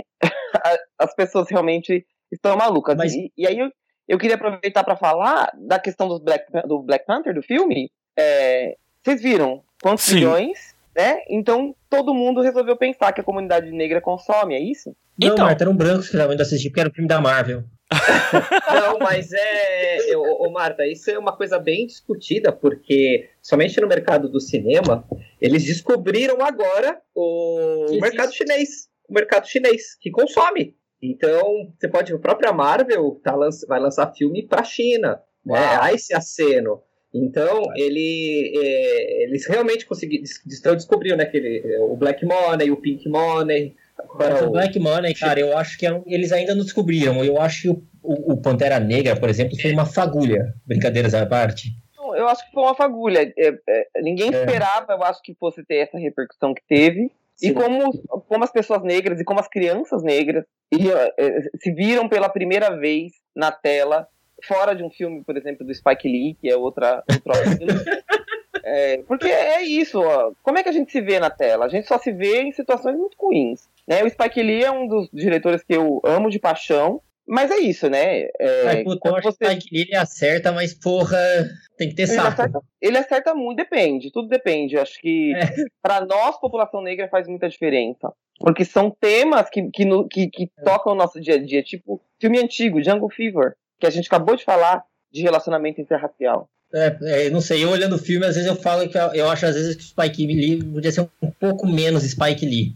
Não, mas, ô, ô, Guilherme, olha só perfeito. como é que a representação negra, né, principalmente que vem, pelo menos pra gente, na questão americana, é, ou é família de comédia. Você pega Eu Patrulho as Crianças, você pega Exato. Maluco no Pedaço, tem até o, como é que era o do gordinho lá, o, o Alt, Como é é? o Alt, não, o, o baixinho, que é anão, que morreu. Ah, o. você- morreu? Ah, não, gente. Arnold. É, o Arnold. Não, não, Arnold, o Arnold. É antigo, é, eu, é coisa de velho. É, é, Arnold é, é é nem eu então, tinha você vê cidade. que existe essa, essa coisa, né? Essa coisa americana de, de- do negro junto com comédia, aquela coisa Ah, toda. não. Isso eu assisti sim, cara, um filme. pô, eu- Eu assisti, peraí, não, deixa eu falar, assisti um documentário, acho que foi no Netflix mesmo, que ele é muito interessante, que ele fala sobre os estúdios de cinema chinês.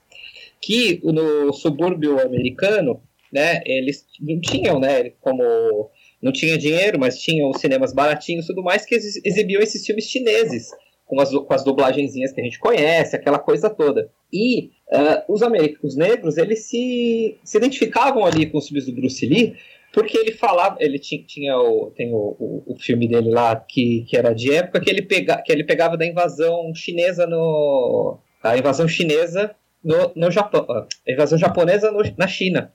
E tinha as placas assim, é, proibida a entrada de cachorros e, e chineses, né? E isso era, acontecia nos Estados Unidos, né? Por conta do apartheid. Então houve essa, existia esse nicho, né? Do, do mercado chinês e do, do mercado negro. Por isso que o é, existe essa teoria do, do, do, do kung fu junto com o hip hop e tudo mais. O filme era alguma coisa assim. Eu não sei se eu entendi, eu baguncei tudo. Não, não Eu filme. E é engraçado, porque a minha mãe Ele sempre adorou. Kung Fu, né? Minha mãe adorava Kung Fu e Bang Bang, gente. Não sei, não me perguntem por quê. Mas o Kung Fu me chamava atenção. Eu nunca gostei, eu não gosto, né, desse, desse tipo de filme.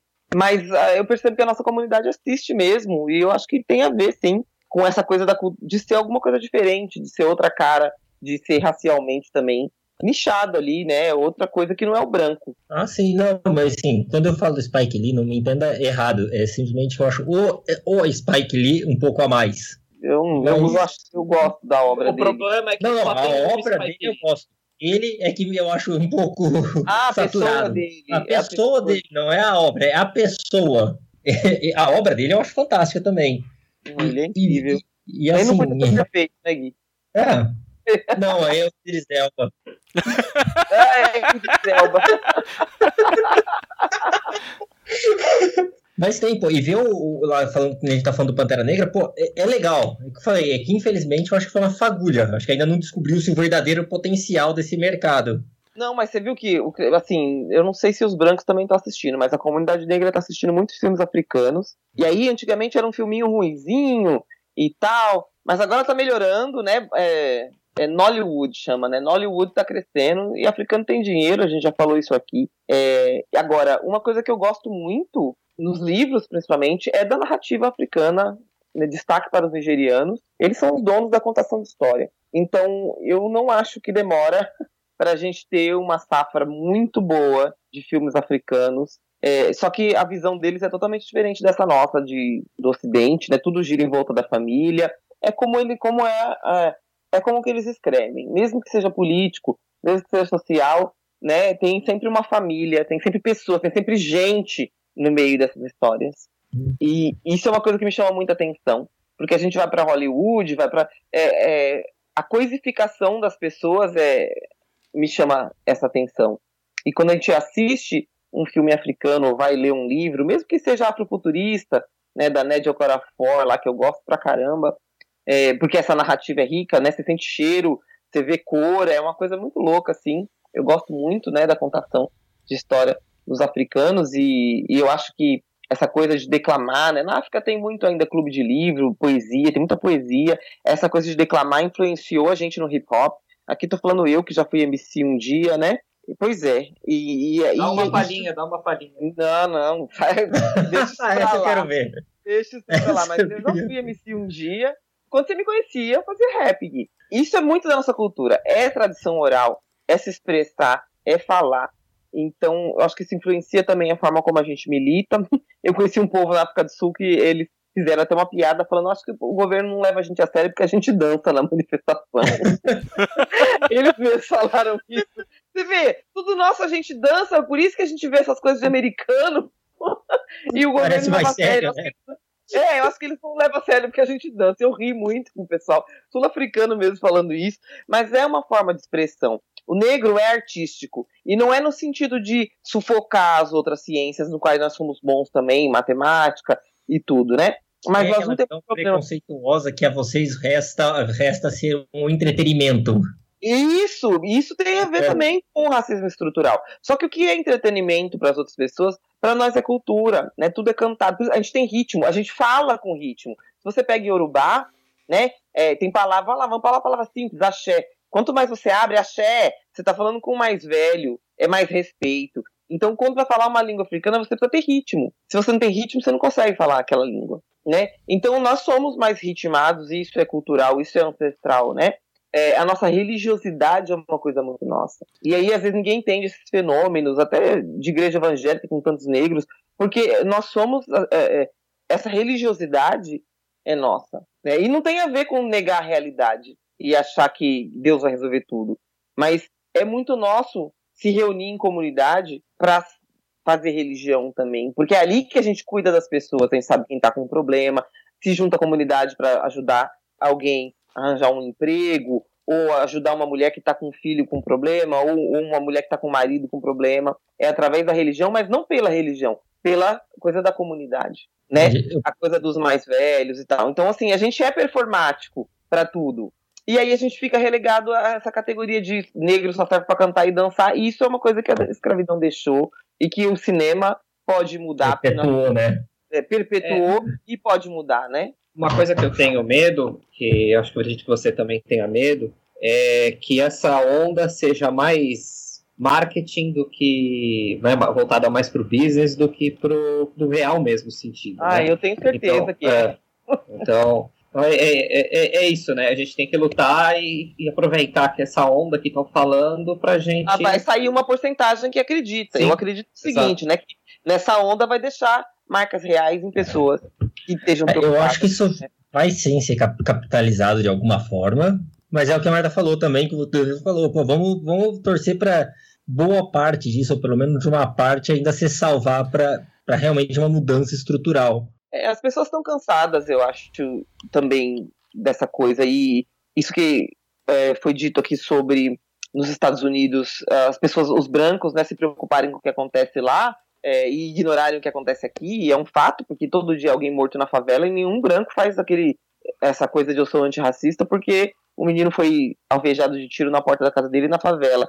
Porque existe isso que a gente falou, a normalização do racismo, a normalização do racismo estrutural e a insensibilização. O negro americano é melhor que o negro brasileiro na cabeça dessas pessoas. E é porque ele fala inglês, é porque ele é mais erudito, é porque ele é mais bonito. Ele é estrangeiro. É, até o morador é de rua deles é mais chique, né? Fala inglês. Exato. Então, é, existe essa síndrome. Isso é coisa de país colonizado. Essa coisa de, de síndrome de vira-lata, né? Então, a gente precisa estar muito atento a isso. Muito atento a isso.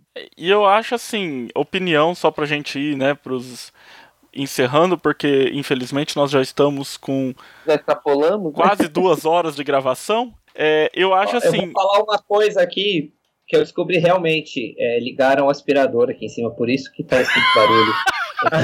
eu? é ótimo.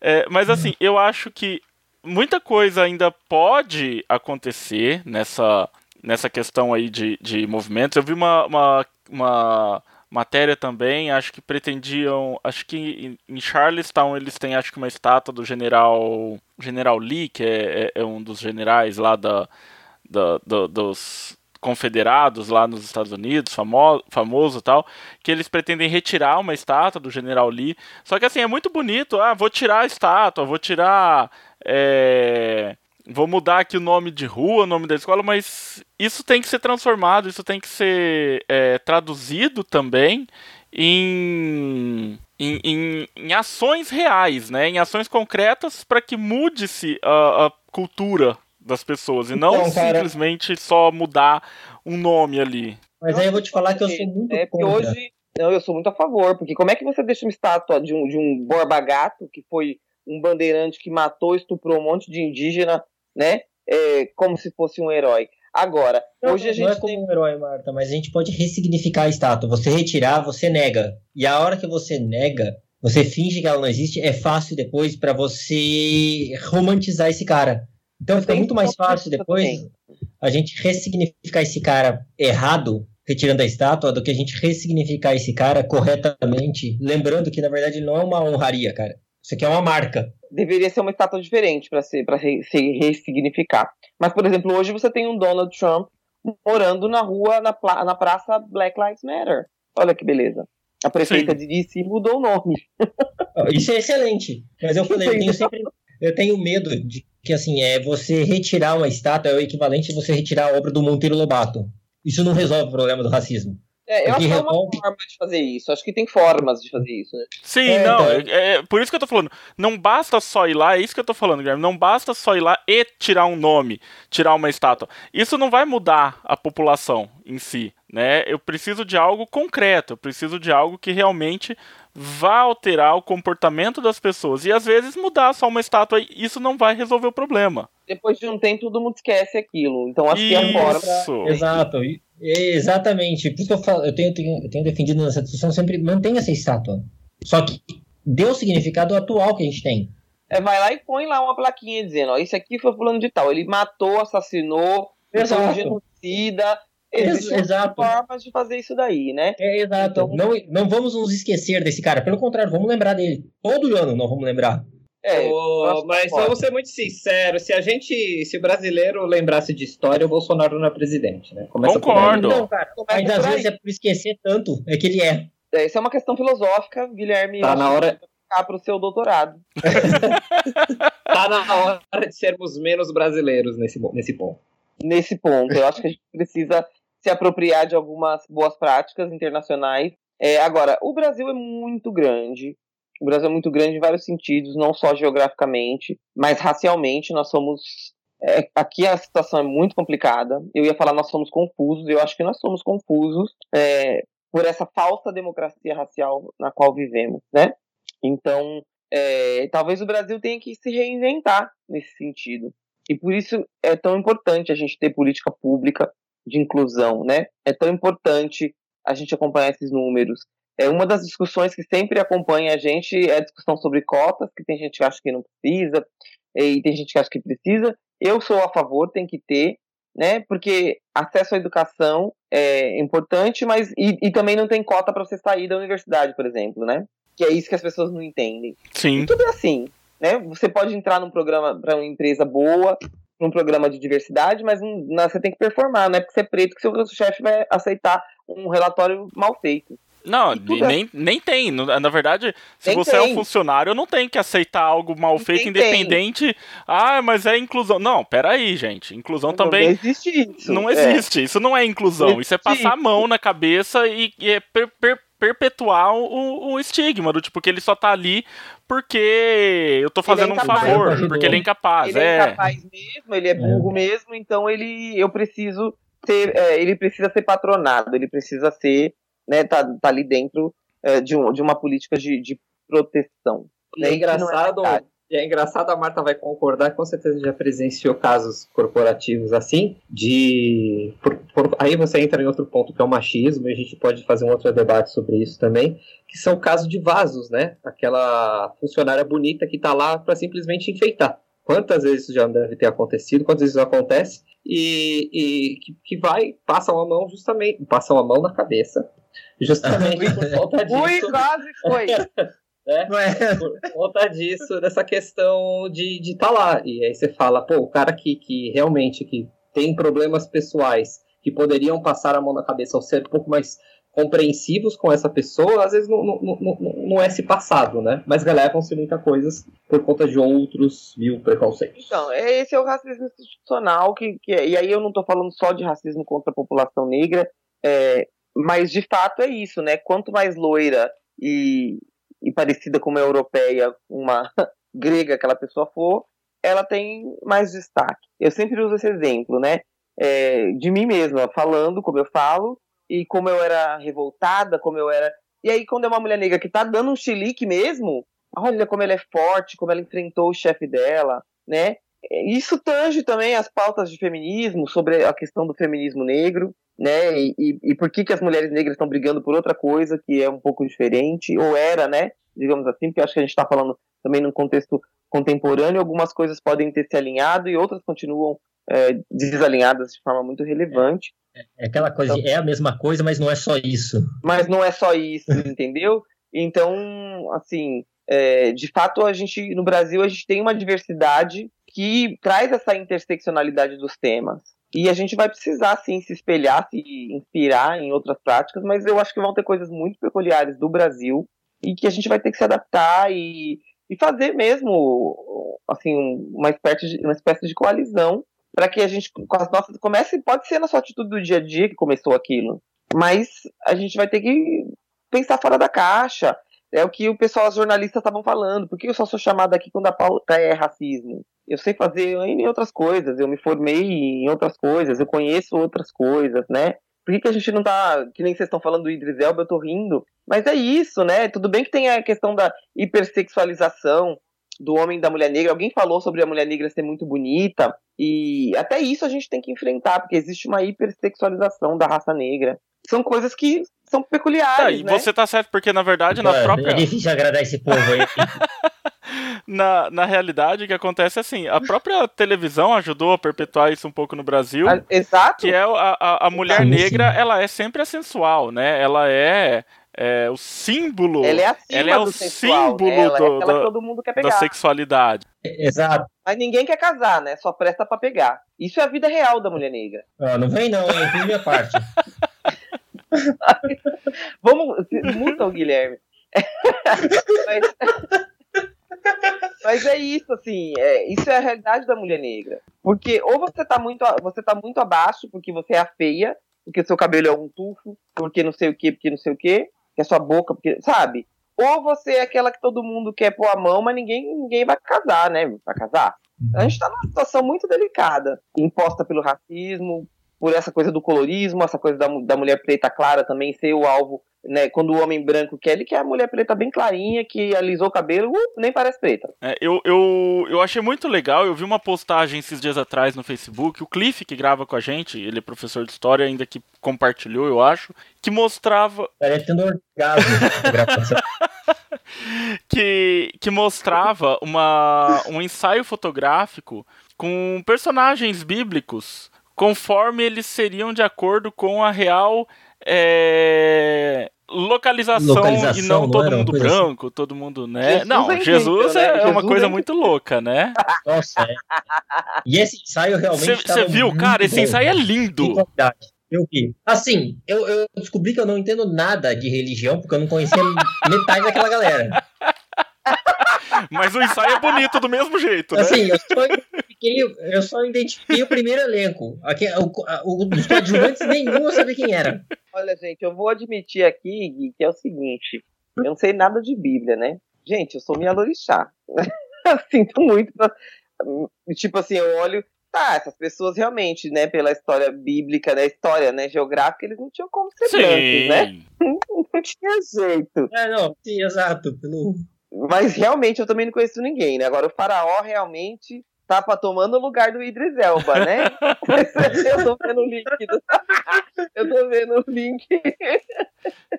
Mas é isso, né? Se a gente for pensar em história, se a gente for eh, situar esses livros sagrados historicamente e geograficamente, a gente vai chegar num povo não branco, né, gente? Sim, sim. É...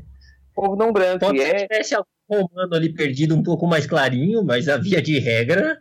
né?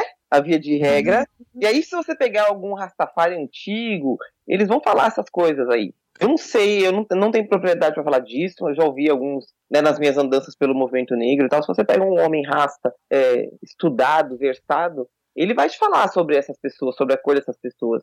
Tem até uma história da Arca da Aliança de judeus negros, que eram os primeiros judeus. Se a gente Sim, se embrenhar né, pela história, a gente vai ver que na verdade, essa visão greco-romana de, de, bar- de bárbaros reescreveu a história para que os brancos fossem as pessoas ah, que dominaram né, a história e que inventaram as coisas boas, né?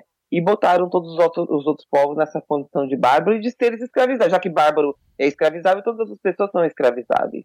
Então, se a gente não romper com essa visão, né, e, e- e partir do, do princípio que os povos mais antigos do mundo estavam na África, isso é científico. Como é que essas pessoas viviam? Então, antes da gente falar de racismo, talvez fosse muito interessante a gente voltar à vida pré-colonial de todos os lugares. Eu estou falando de negros, mas a gente tem outras civilizações Sim. né, antigas e que também passaram por processos de colonização. É que o tráfico negreiro foi escandaloso pela quantidade de pessoas e pela desumanização empregada nesse processo. né? Então, você vê pessoas como eu que não tem nome, não tem nome, eu tenho nome do senhor de engenho. Se eu fizer um teste de DNA, eu vou chegar mais ou menos aonde a minha família original foi sequestrada. Mas eu nunca vou saber quem, quem são os meus familiares. na Você Terra. tem curiosidade de fazer esses testes pra descobrir? Eu tenho curiosidade, eu tenho curiosidade, mas eu tenho medo porque eles estão usando isso contra a gente, né? Tipo, os convênios estão Hã? querendo colocar as doenças pré-existentes que acham nos seus testes como Calma, Como- como é que é isso aí? Eu, me perdi É, aí. Nos Estados Unidos está acontecendo isso. As pessoas estão fazendo esses testes e eles já estão falando em colocar é, essa análise do DNA das pessoas, dizendo, ó, isso aqui é- ele pode ser diabético, então isso é uma doença pré-existente, o convênio não vai atender. Porra, E aí tem. é Eu tô, brin- eu tô brincando com isso, mas é verdade. Teve o caso daquela mulher negra em Baltimore, que ela tinha, o- acho que o corpo dela era imune a alguma doença, eu não lembro a história, tem um filme, acho que a Oprah tá nesse filme, e aí tem uma polêmica em volta desses testes de DNA, tipo assim, até que ponto a gente vai ser beneficiado com isso. Mas eu tenho a maior curiosidade de fazer, de fato. É, eu tive na Nigéria duas vezes, na última vez eu fiquei com uma família, meu noivo foi passar por processos iniciáticos, né? Ele é um babalaú? Desculpa. processos iniciáticos, ele é um Ah, tá. babalaú, se iniciar. E eu fui com ele, né? Fui acolhida lá pela família. E é muito interessante a gente, e principalmente eu como candomblessista, né? Em termos litúrgicos, as semelhanças são muitas. Mas como a gente vê lá algumas coisas que eu via na minha família quando eu era pequena, coisas de, assim, modos e coisas de cultura. E eu queria saber, né? Será que eu sou nigeriana também? Né, Outro dia um cara me mandou, um amigo me mandou uma foto uma mulher etíope. Era a minha cara, realmente. Eu sou obrigado a admitir. Quando eu vou no restaurante etíope, que eu amo comida etíope, o pessoal pergunta pra mim, pro meu noivo, se a gente é etíope. Porque diz que a gente parece com pessoas etíopes. Então eu tenho. E na Etiópia não teve escravidão. Olha que interessante. Ah, é? Não, não teve. Foi o único país que não conseguiram invadir. Não teve escravidão na Etiópia. Né? Mas, é, mas tiveram alguns etíopes no Brasil, tipo a mãe do Jorge Ben é etíope.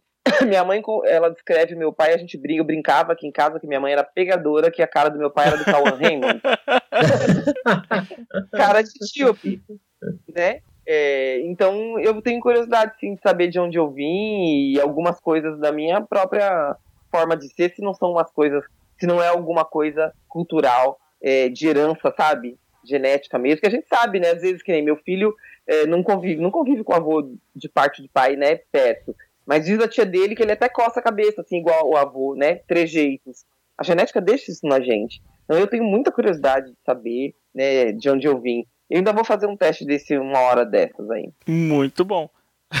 quer, alguém quer complementar alguma coisa? Você falou uma coisa interessante, eu acho legal a gente falar sobre a ideia da- de ir à igreja, né, e todo mundo super arrumado e aquilo ser o ponto máximo. Isso, aquilo é o ponto máximo, né? Isso é uma coisa que a gente até fala, né? É, é importante se arrumar para os eventos religiosos, é, porque é onde você vai realmente compartilhar os momentos. Isso, é- isso é performático, aquilo que eu falei, né, da gente ser preto ser performático. É, ali é onde você vai dizer para a comunidade que você é próspero e você agradece a Deus, no caso deles, por isso. Isso não é diferente quando você vai num candomblé e tá as mulheres vestindo richelieu e todo mundo com aquela saia armada.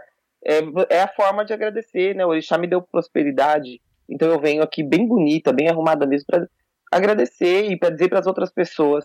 Né? Essa é a nossa forma, olha que coisa louca, que com a diáspora veio, mas não se, mas não se perdeu, né? Eu tive na Nigéria e na Nigéria eu tive no culto lá de domingo de Ifá, né? Culto dos orixás, no templo. E todo mundo vai super arrumado, é, mesmo o templo estando em reforma, super simplesinho lá. É, acho que você deve ter visto algumas fotos minhas no Instagram, Gui. Todo mundo super armado, todo mundo super bonito pro culto de domingo. Isso é uma coisa. E aí eu Ah, fui eu- obrigado a dizer, né? Que os crentes bom. roubaram isso até da gente, né? De você se reunir ao domingo e arrumado e bonito. E o dízimo também é parte disso daí. É, então, gente, é, É, deixa eu só ir pras conclusões aqui pra gente poder encerrar, porque senão também depois fica muito gigante o programa. É, Três horas pra editar. Não, vai editar, ser- editar vai ser tranquilo até, mas pro público o pessoal acaba não ouvindo. Então, assim, eh, eu acho. Queria comentar assim, uma coisa até que a, que a Marta falou e que eu dou total razão pra ela, né? Que é a coisa de.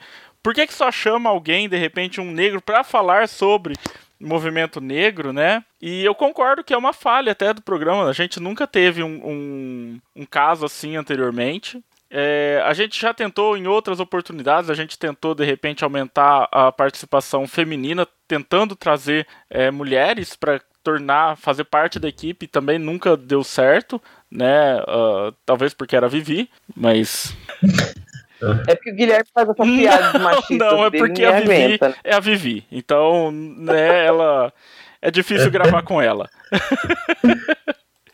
É, inclusive, ele é amiga do Guilherme, né? Então. Uh, mas é uma coisa que a gente. tá falando mal de mim aí, mas você me adora, Marta. Ah, não vou comentar isso. É uma situação que a gente vem tentar, com essa volta, né, a terceira, terceiro advin, advento do, do Urudcast, uh, a gente tentar mudar um pouco essa, essa visão de mundo que a gente tem e entender um pouquinho mais sobre as, as diferentes situações que existem e como elas afetam a vida de cada um. Tentar ser um programa um pouco mais inclusive de verdade, né? E não só de, de, de nome. Tanto que a gente. Eu conversei com o Guilherme, uma das propostas é não ficar mais só na coisa de cultura nerd, falar de quadrinhos, nem nada disso, né? Mas falar de situações que são realmente relevantes, importantes de se falar, né? Questões políticas, questões sociais. E queria agradecer demais a participação da Marta, de ter arrumado um tempo no domingo dela para estar tá aqui gravando com a gente no domingo à tarde. É, sei que não é fácil, a gente tem outras coisas para fazer, a gente tem outros compromissos, né? O Danilo tem os filhos, o Guilherme é o Guilherme. Então, queria agradecer demais. Eu queria saber o seguinte, Marta, tem alguma divulgação de alguma coisa que você gostaria de fazer? Que esse espaço agora é seu. Ah, sim, sempre tem. Mas eu queria, antes de divulgar qualquer coisa, eu queria indicar para vocês o pessoal do Lado Negro da Força, é um podcast Lado Negro da Força, uhum. né? E eles, eles, eles são também um podcast meio nerd. É, e de repente o encontro de vocês pode ser muito interessante é, para falar de cultura, de, desse, desse momento que está vivendo.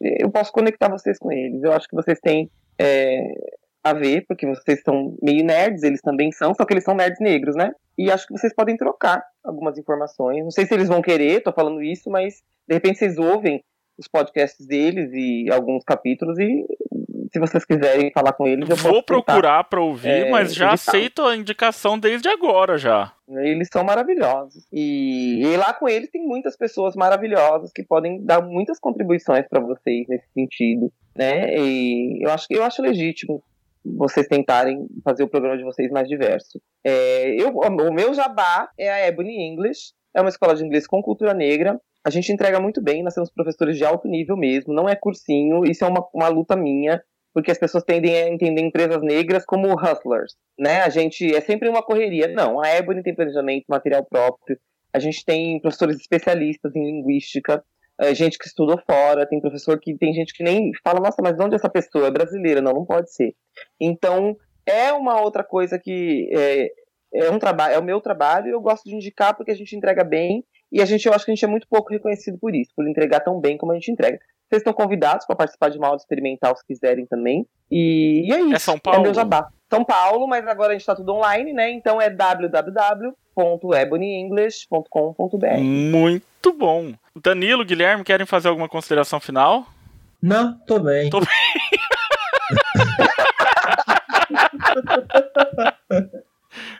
Eu, tô bem também. Você também tá bem. Depois dessa, eu tô, eu tô bem, eu tô bem. Vocês, é, é, eu queria agradecer muito você ter passado essas horas aqui com a gente, batendo papo. Parabéns pelo seu trabalho.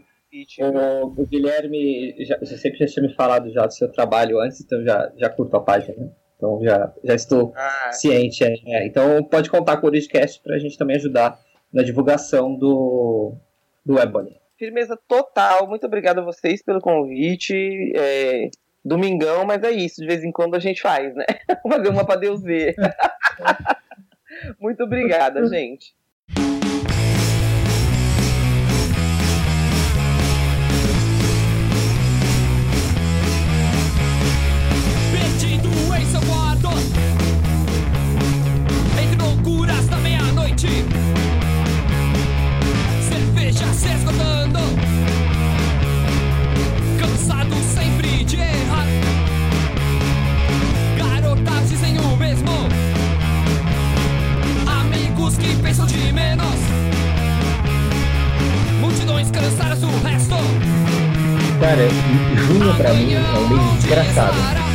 Porque ele junta não só o dia dos namorados, mas como aniversário da minha esposa. Certo. Então é um mês, pô, eu vou programar. É um combo de presentes que eu tenho que dar. Que eu vou fazendo, é tipo o cara que paga a PVA, escola, matrícula de escola, IPTU em janeiro, sou eu em junho. Aham. Eu vou programando o ano inteiro, juntando o 13 terceiro, pra em junho eu poder bancar a, a zona que é. Entendi. E um dos presentes que minha esposa pediu esse, esse, esse ano, esse- justamente por causa dos eventos que aconteceram nos Estados Unidos, tudo, foi o livro da biografia da Michelle Obama. Certo. E eu dei o livro da Michelle Obama e ela leu, adorou tal, pô, devorou o livro. Por sinal, parece ter uma história muito legal, recomendo que leiam. Tá na minha lista aí pra ler no- nos próximos meses. Só que isso gerou um problema aqui em casa. Ah, Porque assim como a Michelle Obama, que ela falava que ela veio de uma família muito estruturada e isso abriu muitas portas, a Josi morando agora onde tá, nesse porra- puta bairro de branco, com prédio de branco, ela falou, pô, fodeu, eu não sou mais preta, tô, tô, tô ficando branca demais. Eu preciso agora, agora eu tô com um complexo gigante, porque ela tá achando que ela, tá- que ela, que ela perdeu as raízes dela aqui em casa. na sua casa. Daqui a Na pouco ela casa. te dá o pé, né, filho? Porque. Né? Daqui a pouco você roda. Ai, cara, mas, é, mas brincadeiras à parte, eu recomendo o livro, que pouco que eu ouvi sobre o livro pareceu muito bom, cara. Tá, eu preciso. Eu, eu já ti, eu sabia da existência do livro, mas eu nunca. Né, nem tinha passado pela minha cabeça ler. Até porque eu ando lendo muito pouco, infelizmente. Tem muita letra, né? Muita página. Isso, não tem desenho. É, não, mas esse é bom, cara, é cheio de foto. Ah, então Dá pra legal. tirar um terço aí do livro, tirar um terço das páginas. Já começou essa era a historinha do começo? É, essa Essa era- é... Ah, tá. Desculpa. É que eu, eu cheguei agora. Eu já cheguei fazendo piada. Bom, senhores,